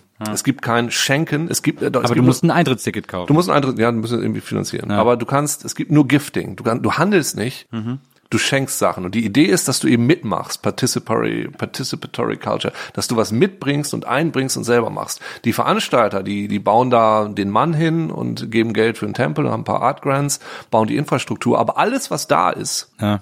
wird von den Leuten selber mitgebracht. Alle Soundcams, alle DJs, die da sind, alle Kunstinstallationen, die sind alle von den Leuten selber bezahlt. und Aber was ist mit so, was ist mit so praktischen Dingen, Essen, Trinken und so? Das gibt's nicht. Das bringt man selber mit. Ja. ja. Also man bringt es selber mit. Du, dein Auto wird auch gecheckt, ob du genug Wasser dabei hast, Ach, tatsächlich. weil es gibt auch kein Wasser. Das Einzige, was du da kaufen kannst, ist Eis für deine Getränke. Ja. Und es gibt ein so, ein so ein Café in der Mitte, wo du mal einen Kaffee kriegst. Okay. Sonst nichts. Es gibt dann aber ganz viele Bars, die sind aber alle umsonst. So, ist ja weil die, weil die Leute bringen einfach die ganzen Getränke mit und spenden die dann. Und das ist so, und das ist das, was es letztendlich dann nachher ausmacht, weil du merkst, es funktioniert Mhm. irgendwie, wenn auch nur für eine Woche und auch nicht perfekt, Mhm. aber schon ziemlich gut, dass 70.000 Leute jetzt hier zusammenkommen und einfach geil zueinander sind. Und wenn ich, ich sage immer, oder nett zueinander, ich sage das immer, es fühlt sich so ein bisschen an, an deinem Geburtstag, weißt du, ja, ne? Du läufst Ja. du durch die Gegend und alle denken an dich und gratulieren dir und sagen dir, du bist ein toller Typ, schön, dass du da bist. So ist das für jeden für eine Woche. Ja, So, das ist aber alle, und das ist auch nicht so, dass es so ein komisches Hippie, wie gesagt, Einhorn, Eichhorn, Kranz, hallo, die Kristalle, sondern, sondern die Leute, also sind auch mal hart zueinander oder verarschen sich oder sonst was. Das ist, das ist jetzt nicht so ein Hippie-Dippie-Gedöns. Aber trotzdem so ein Respektieren, so ein permanentes Respektieren und was für den anderen machen. Aber ist nicht, ich meine, jetzt mal ganz, wirklich ganz blöd. Ja. Man hat ja immer die, man kennt die Menschen ja, man weiß ja auch, dass Ja. die Menschen sich irgendwie äh, ganz oft einfach auch das, die Butter am Brot nicht gönnen, Ja, sozusagen. richtig, ja. Ähm, Gibt es dann nicht dann auch Situationen, wo man merkt, hier ist jemand, hier kommt gerade einer auf einen ganz falschen Film oder hier ist einer, der irgendwie, der das ausnutzt, meinetwegen auch? Ja, Ähm, also diese ganze Sache ist natürlich auch ein Prozess und da wird auch viel drüber diskutiert, über Ausverkauf und es gibt eben Camps, die sind nicht mehr radically inclusive. Das Mhm. sind dann so, wo reiche Leute, dann kommt dann irgendwie Larry und Dingens von Google. Also, genau, i- im Camp nebenan, wo ich letztes Jahr war, hat, hat wie heißt sie, Paris Hilton gewohnt. Und dieses Camp war überhaupt nicht besetzt für eine ganze Woche, also für vier Tage. Und dann einen Tag war plötzlich Party und dann waren sie alle wieder weg. Also dieser Ausverkauf findet auch statt und vor zwei Jahren gab es, glaube ich, zum ersten Mal Vandalismus. Ja. Also aber wirklich zum ersten Mal, wo irgendwelche Leute einfach was kaputt gehauen und draufgepisst hatten. Was einfach vorher überhaupt nicht passiert. Also das, was du vielleicht auf so einem Festival siehst, wie, keine Ahnung, Hurricane Rock am Ring, wo alle besoffen sind und irgendwie rumpöbeln, das hast du nicht. Du hast generell einfach eine super geile Atmosphäre, wo du jeden, die normale Begrüßung ist, du umarmst dich. ja, So, ist, also jeden. Und da passieren aber auch so krasse Sachen. Du merkst es aber auch an den, an den Amis. Die sind eben dann alle super gerne nackt, weil das darfst du da ja nicht. Ja. Da gibt's dann zum Beispiel die, die Slut Olympics. Finde ich immer wahnsinnig lustig. Wo es dann darum geht, ähm, Speedboner, wer am schnellsten eine Erektion kriegen kann. Dann äh, Deep Throat Wettbewerb, also wer sich am weitesten so ein Dildo reinschieben kann. Das wird dann echt so gemessen. Hat ein Typ gewonnen übrigens letztens. Also auch kein Schwuler, sondern der sagte, I thank my girlfriend for fucking my face every night. so. Oder äh, Männer müssen sich in der Reihe aufstellen, Frauen mit die Augen verbunden und dann müssen sie ihren Mann an den Hoden erkennen. Was, solche Sachen. Und das ist so, also so, oder äh, was hatten sie? Klavierweitwurf. So ein kleines Katapult, ein Klavier reingepackt und einfach in die Wüste geworfen. So, und das sind so geile Aktionen, wo du so durchrennst und denkst, was habe ich denn da gerade gesehen? Wie geil war das denn? Oder ich bin einfach losgefahren, ich hatte eine wahnsinnig coole Erfahrung. Zum Glück hatte ich genug zu trinken dabei, weil ich bin in der Wüste und plötzlich kam ein Sandsturm, wir wussten nicht, wo wir sahen, dann sind wir zu irgendwelchen Leuten ins Zelt, die haben uns sofort aufgenommen, waren alle total nett. Und das war super. Und sowas passiert dir ganz viel. Du hast da ganz viele coole Geschichten. Du kannst da Kurse machen, du kannst da Sachen lernen, du kannst auch feiern. Ja. Und wie gesagt, wichtig ist eben, dass es gibt zehn Regeln, Leave No Trace, dass du deinen ganzen Müll wieder mitnimmst. Es gibt keine Mülleimer. Alles, was du in Müll produzierst, nimmst du wieder mit. Ähm, Radical Inclusion, jeder darf dabei sein. Radical Self-Expression, also du ziehst dich an, wie du willst. Wenn du nackt sein willst, bist du nackt. Alle haben das zu akzeptieren, alle akzeptieren das und solche Sachen. Und das ist, also es ist so ein bisschen, ich hatte auch Jahre, die waren auch ein bisschen hart. Es ist auch nicht immer nur schön. Also ich hatte das eine Jahr, wo ich mit einer Freundin da war, die äh, Italienerin, die dann nicht reingelassen wurde, weil ihr Esther nicht funktionierte, weil sie so einen alten Pass hatte. Und Esther funktioniert wohl nur mit digitalem Pass. Und sie Okay. ist zum Glück Sizilianerin, sie ist nach Sizilien geflogen, ihr Vater hat einen Anruf gemacht, am nächsten Tag hatte sie einen neuen Pass ernsthaft, und konnte dann überfliegen. Mhm, alles klar. Und da war Früher ich gingen übrigens alle Flüge nach New York von Italien aus immer über äh, Palermo. Man musste immer in Palermo zwischenlanden und dann ging es von da erst nach New York. Echt, ja? ja. Naja, und dann äh, habe ich sie dann geholt und da waren die ersten Tage waren schon ein bisschen hart. Dann bist du erstmal alleine, musst dann irgendwie Leute kennenlernen, baust alleine dein Zelt auf. Ich habe hier immer noch die Narbe an der Hand, wo wir so, so, so im Sturm so ein Zelt aufbauen. So. Ähnlich wie mit dieser Schere, jetzt wo ich drüber nachdenke. Offensichtlich. Ich kann das alles nicht so gut. Na, so äh, Radical Self-Reliance. Also es geht auch darum, dass du dich auf dich selber verlässt und nicht ankommst und sagst, hallo, ich habe mir einen Weh getan, sondern du musst Ja. es auch selber machen. Äh, Und manchmal ist es auch schon ein bisschen hart und du sitzt dann da oder meine Freundin war letztes Jahr mit, die fand's, der hat ihm nicht so richtig gut gefallen. Für die war das echt so ein bisschen zu hart alles. So die, Und was auch super verständlich ist, weil es ist auch echt hart. Und aber in den besten Jahren bin ich da rausgekommen und denkst du, okay, jetzt habe ich wieder ein bisschen Hoffnung für die Menschheit, weil es geht ja offensichtlich. Ja, es ist ja, ich glaube, der, der, die schlaue Idee daran ist, dass das äh, in der Wüste stattfindet, ne? wo man Ja. einfach auch aufeinander zählen können muss, Genau. sozusagen. Ja. Naja, ja. In so einer richtig. unwirtlichen Situation es, ist, wo es ist eine super seltsame, extreme Situation. Also es war ja vorher, war das mal am Strand von, von San Francisco, als es losgegangen ist, ich glaube in den 80ern und dann sind sie dahin umgezogen. Es ist eigentlich alles total absurd. Du lebst da eine komplette Absurdität. Ja. Und natürlich nehmen da total viele Leute Drogen oder natürlich bumsen da total viele Leute. Gibt es den bekannten Orgy Dome. Das ist echt so ein, so ein, so ein, so ein riesen, äh, ein riesen Swingerclub in der Wüste, keine Ahnung, so, wenn du, wenn du in deinem eigenen Zelt da nicht bumsen kannst, sind da einfach tausend Matratzen drin und sowas. Und, und die probieren sich da eben aus. Und bei den Amis, du merkst es eben, die sind so gerne nackt. Weil die das, das ja. dürfen die in dem Land ja gar nicht. Ja. So, ne? Und dass die da ihre Drogen ausprobieren, ja klar, logisch. So, dass du da irgendwie nochmal wild gehst. Und am interessantesten ist der Tempel. Also es gibt ein paar äh, Strukturen, die gibt's jedes Jahr. Es gibt eben den Mann, der ist jedes Jahr anders, der wird dann am vorletzten Tag verbrannt am Samstag.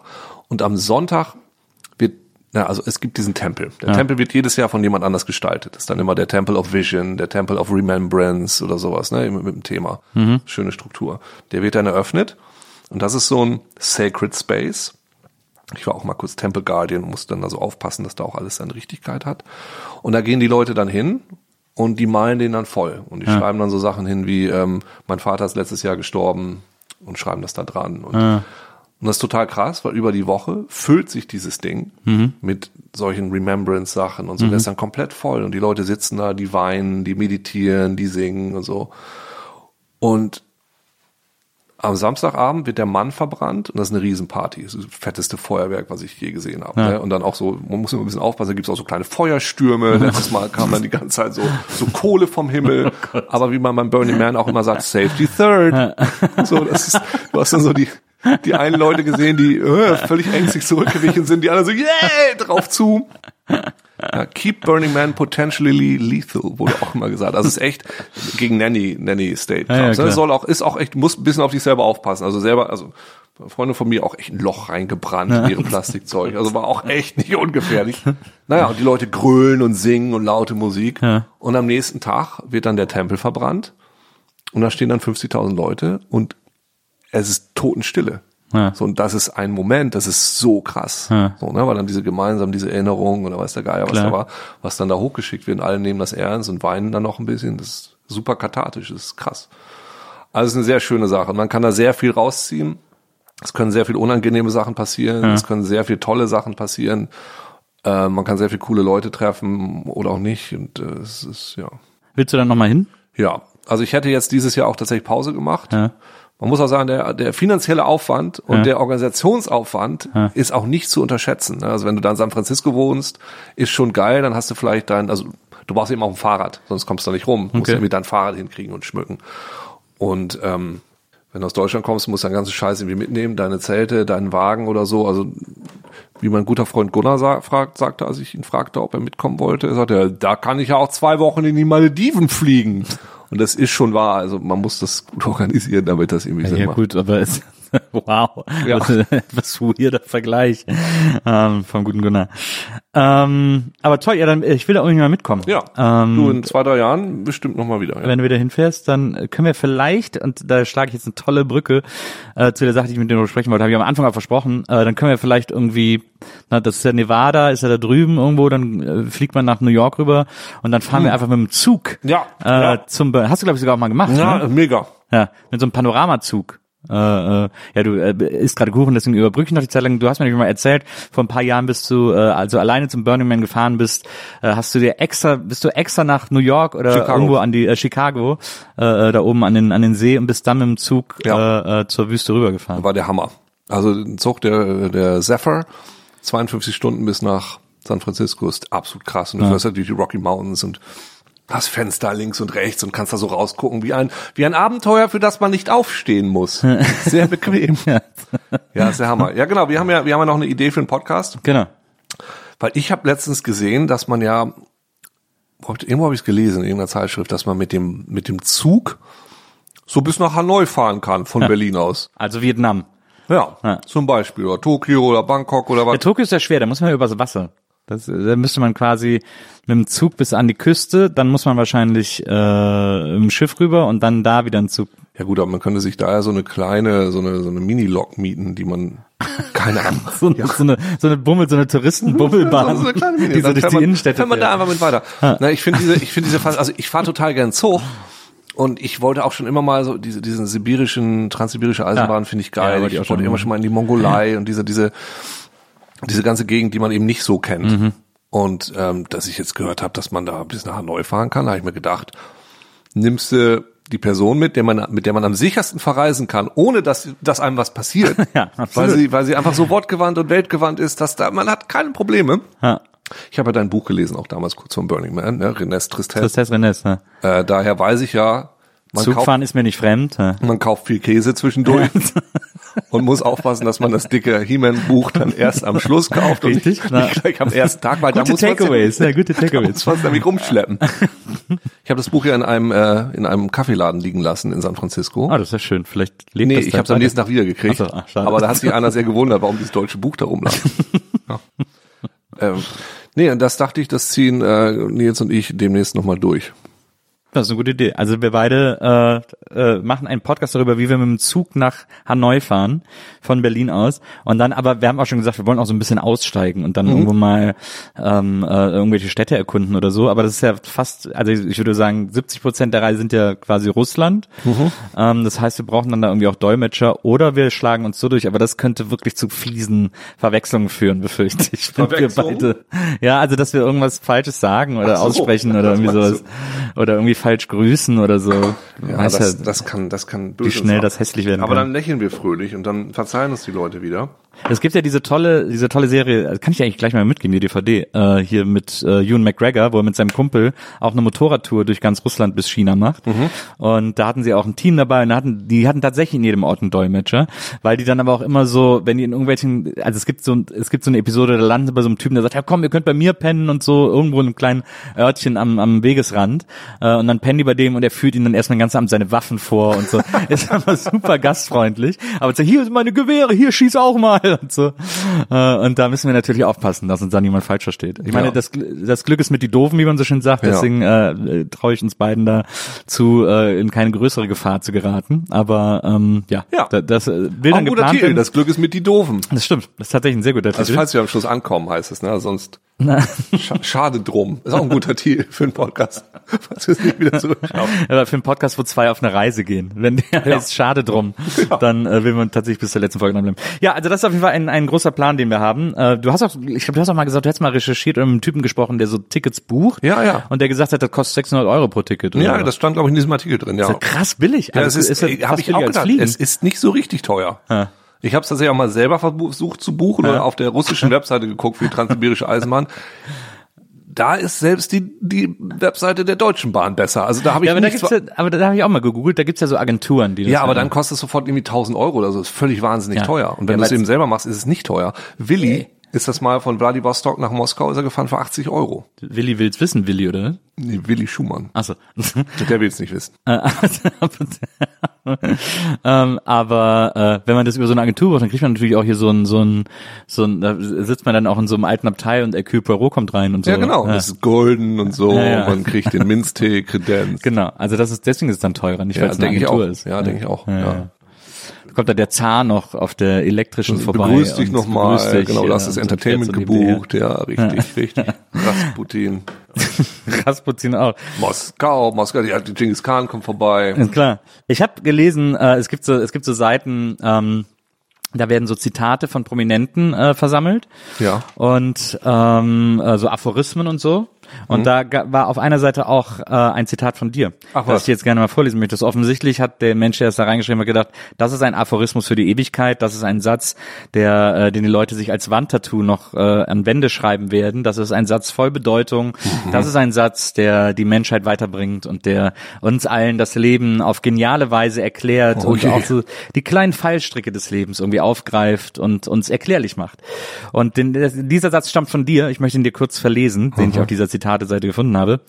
Hallo, mein Name ist Uke Bosse und ich stehe zwischen David Hein und Fabian Siegesmund.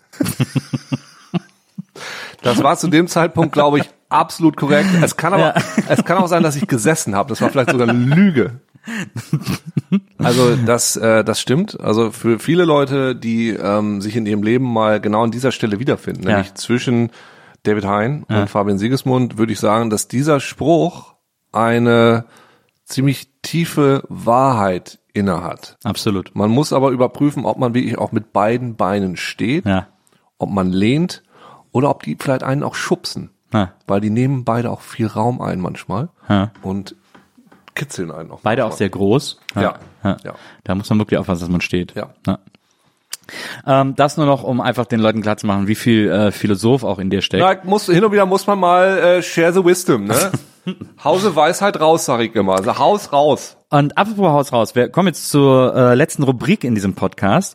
Und das ist die Rubrik, die ich natürlich mit jedem Gast mache, der hier bei NBE äh, zu mir kommt, bei der Nils Wogelberg Erfahrung. Und zwar ist das, wir besprechen plattdeutsche Beschimpfungen. Ja. Und ähm, da du ja aus Plattdeutschland kommst Ja. und äh, Plattdeutsch auch wahrscheinlich sprichst ein bisschen, weiß ich nicht, hast du, deine Eltern haben die haben wahrscheinlich Hochdeutsch Ja, geredet das ist wieder, ne? das ist so, ein, so eine leichte Problematik. In meiner Generation war es plötzlich uncool, seinen Kindern Plattdeutsch Ja, beizubringen. aber äh, ich glaube, es war eine generelle Un äh, Dialektuncoolheit. Also ich habe Kölsch auch nicht mehr äh, zu Hause das denn gelernt. bei dir in der Ecke? Du bist ja noch ein bisschen weiter draußen gewesen, oder? Ich komme ja, ich komme aus dem Rheinland, ich bin zwischen Köln Aber und Bonn hat, hat man aufgewachsen. da so ein, also hat ich man mein, Kölsch gesprochen. Naja, ja. bei uns ist das ja kein Dialekt, also Plattdeutsch ist ja eine eigene Sprache. ja. Und irgendwie meine Eltern haben gedacht, das lerne ich bei meinen Großeltern, habe ich dann da nicht gelernt. Deshalb, ja, aber erzähl, ja. Ist ja auch, äh, ist ja äh, in Plattdeutschen, also ich meine sowieso bei euch da oben sind ja auch viele äh, Holländer immer gewesen. Also da gibt's ja durchaus eine Verwandtschaft Ja. zwischen Plattdeutsch und Holländisch und so. Ja, ja, das ist ja, total, ja. das ist ja, das ist ja nah beieinander. Zum Beispiel der Glatznacker.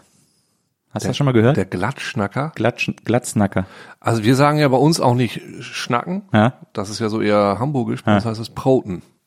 Tropen? Proten mit P. Broten. Proten mit P wie Paul. Ja. Proten, wie Proten, wie schnacken nicht. Wie Proten und Trompeten.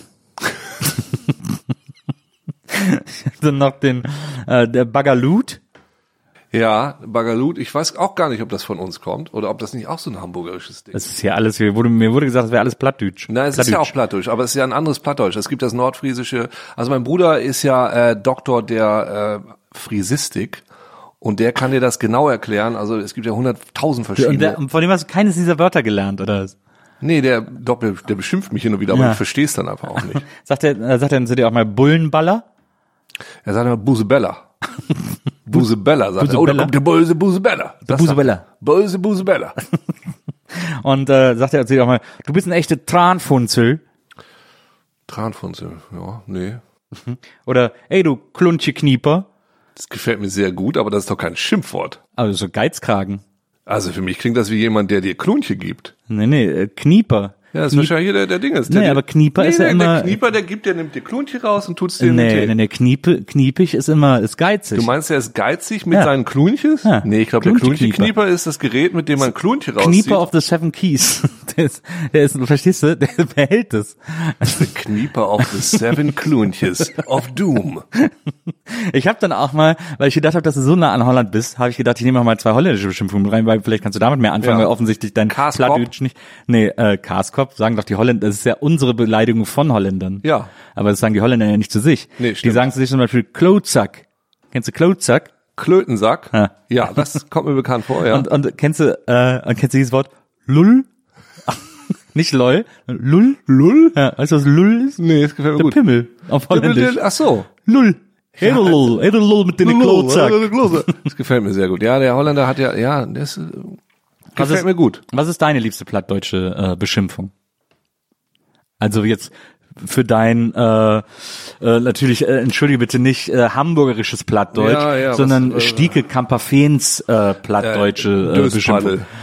D- Döspaddel. Das sagt man auch in Hamburg. Das ja, sagt das man ist überall. offensichtlich aufs ja, Friesische. aber das ist so eine Mainstream-Beschimpfung. Döspaddel kennt man ja sogar in, kennt man okay, gut, dann lass mich doch Oberammergau. mal weiter. Döspaddel gibt's. Schiedbüdel wird man noch sagen. Ähm, ich nicht, wir schimpfen einfach nicht so viel. Oh, moin, moin. Aber es könnte ja auch sympathisch gemeint sein, wenn die so moin sagen. Du all. Nee, ich, wa- was, nee. Na, ich will dich jetzt auch nicht bringen. Ja, ja, es interessiert mich jetzt auch. Du Klunche Knieper. Puttfaken habe ich auch noch. Puttfaken, kennst du Hey, Puttfaken? so, all, nee, was hat er denn, ich will der Herr das sehen, was, nee, so, nee, der ist Das, hast du einen Schlaganfall oder ist alles? Ja, man muss hin und wieder mal aus vor Ja, ja. sich hin murmeln, wie bei so einem Schlaganfall. Nee, ich, nee, weiß ich, weiß ich nicht. Okay. Oder kann ich jetzt nicht. Ja gut, jetzt musst du ja sowieso Kölsch, du lebst ja mittlerweile in Köln Ja. und das heißt, du musst jetzt Kölsche Schimpfworte lernen. Na, ich finde es immer sehr schön, dass man, wenn man Kölsch, Kölnisch, Kölsch reden möchte, ist ja sehr einfach. Ja? Muss man die Stimme so ein bisschen was tiefer machen, ne? Melodie ist sehr wichtig, Das ne? ist wichtig. Also pass mal auf, Jung. Wolle man noch einen Kölsch trinken.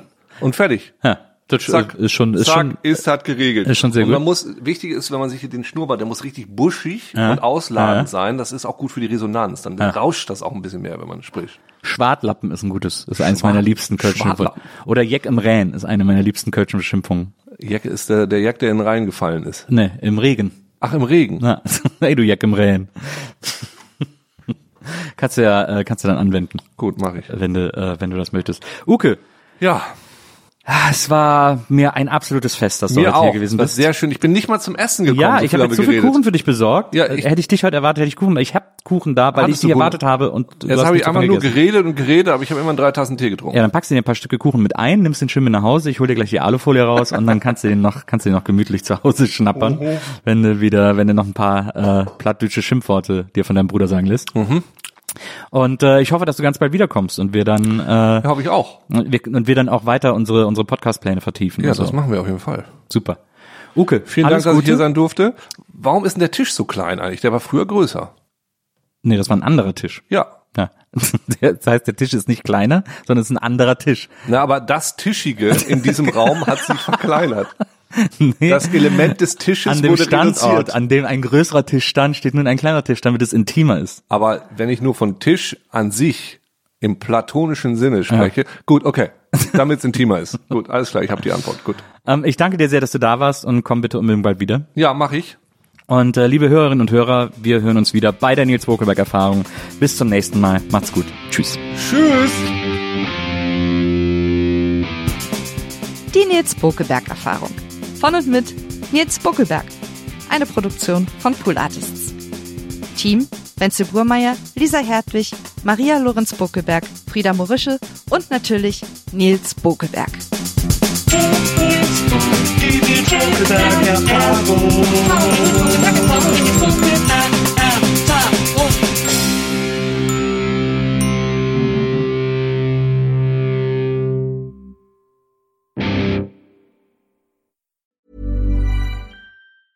Hey, it's Danny Pellegrino from Everything Iconic. Ready to upgrade your style game without blowing your budget? Check out Quince. They've got all the good stuff, shirts and polos, activewear and fine leather goods, all at 50 to 80% less than other high-end brands. And the best part? They're all about safe, ethical and responsible manufacturing. Get that luxury vibe without the luxury price tag. Hit up quince.com slash upgrade for free shipping and 365 day returns on your next order. That's quince.com slash upgrade. Hey, it's Paige DeSorbo from Giggly Squad. High quality fashion without the price tag. Say hello to Quince.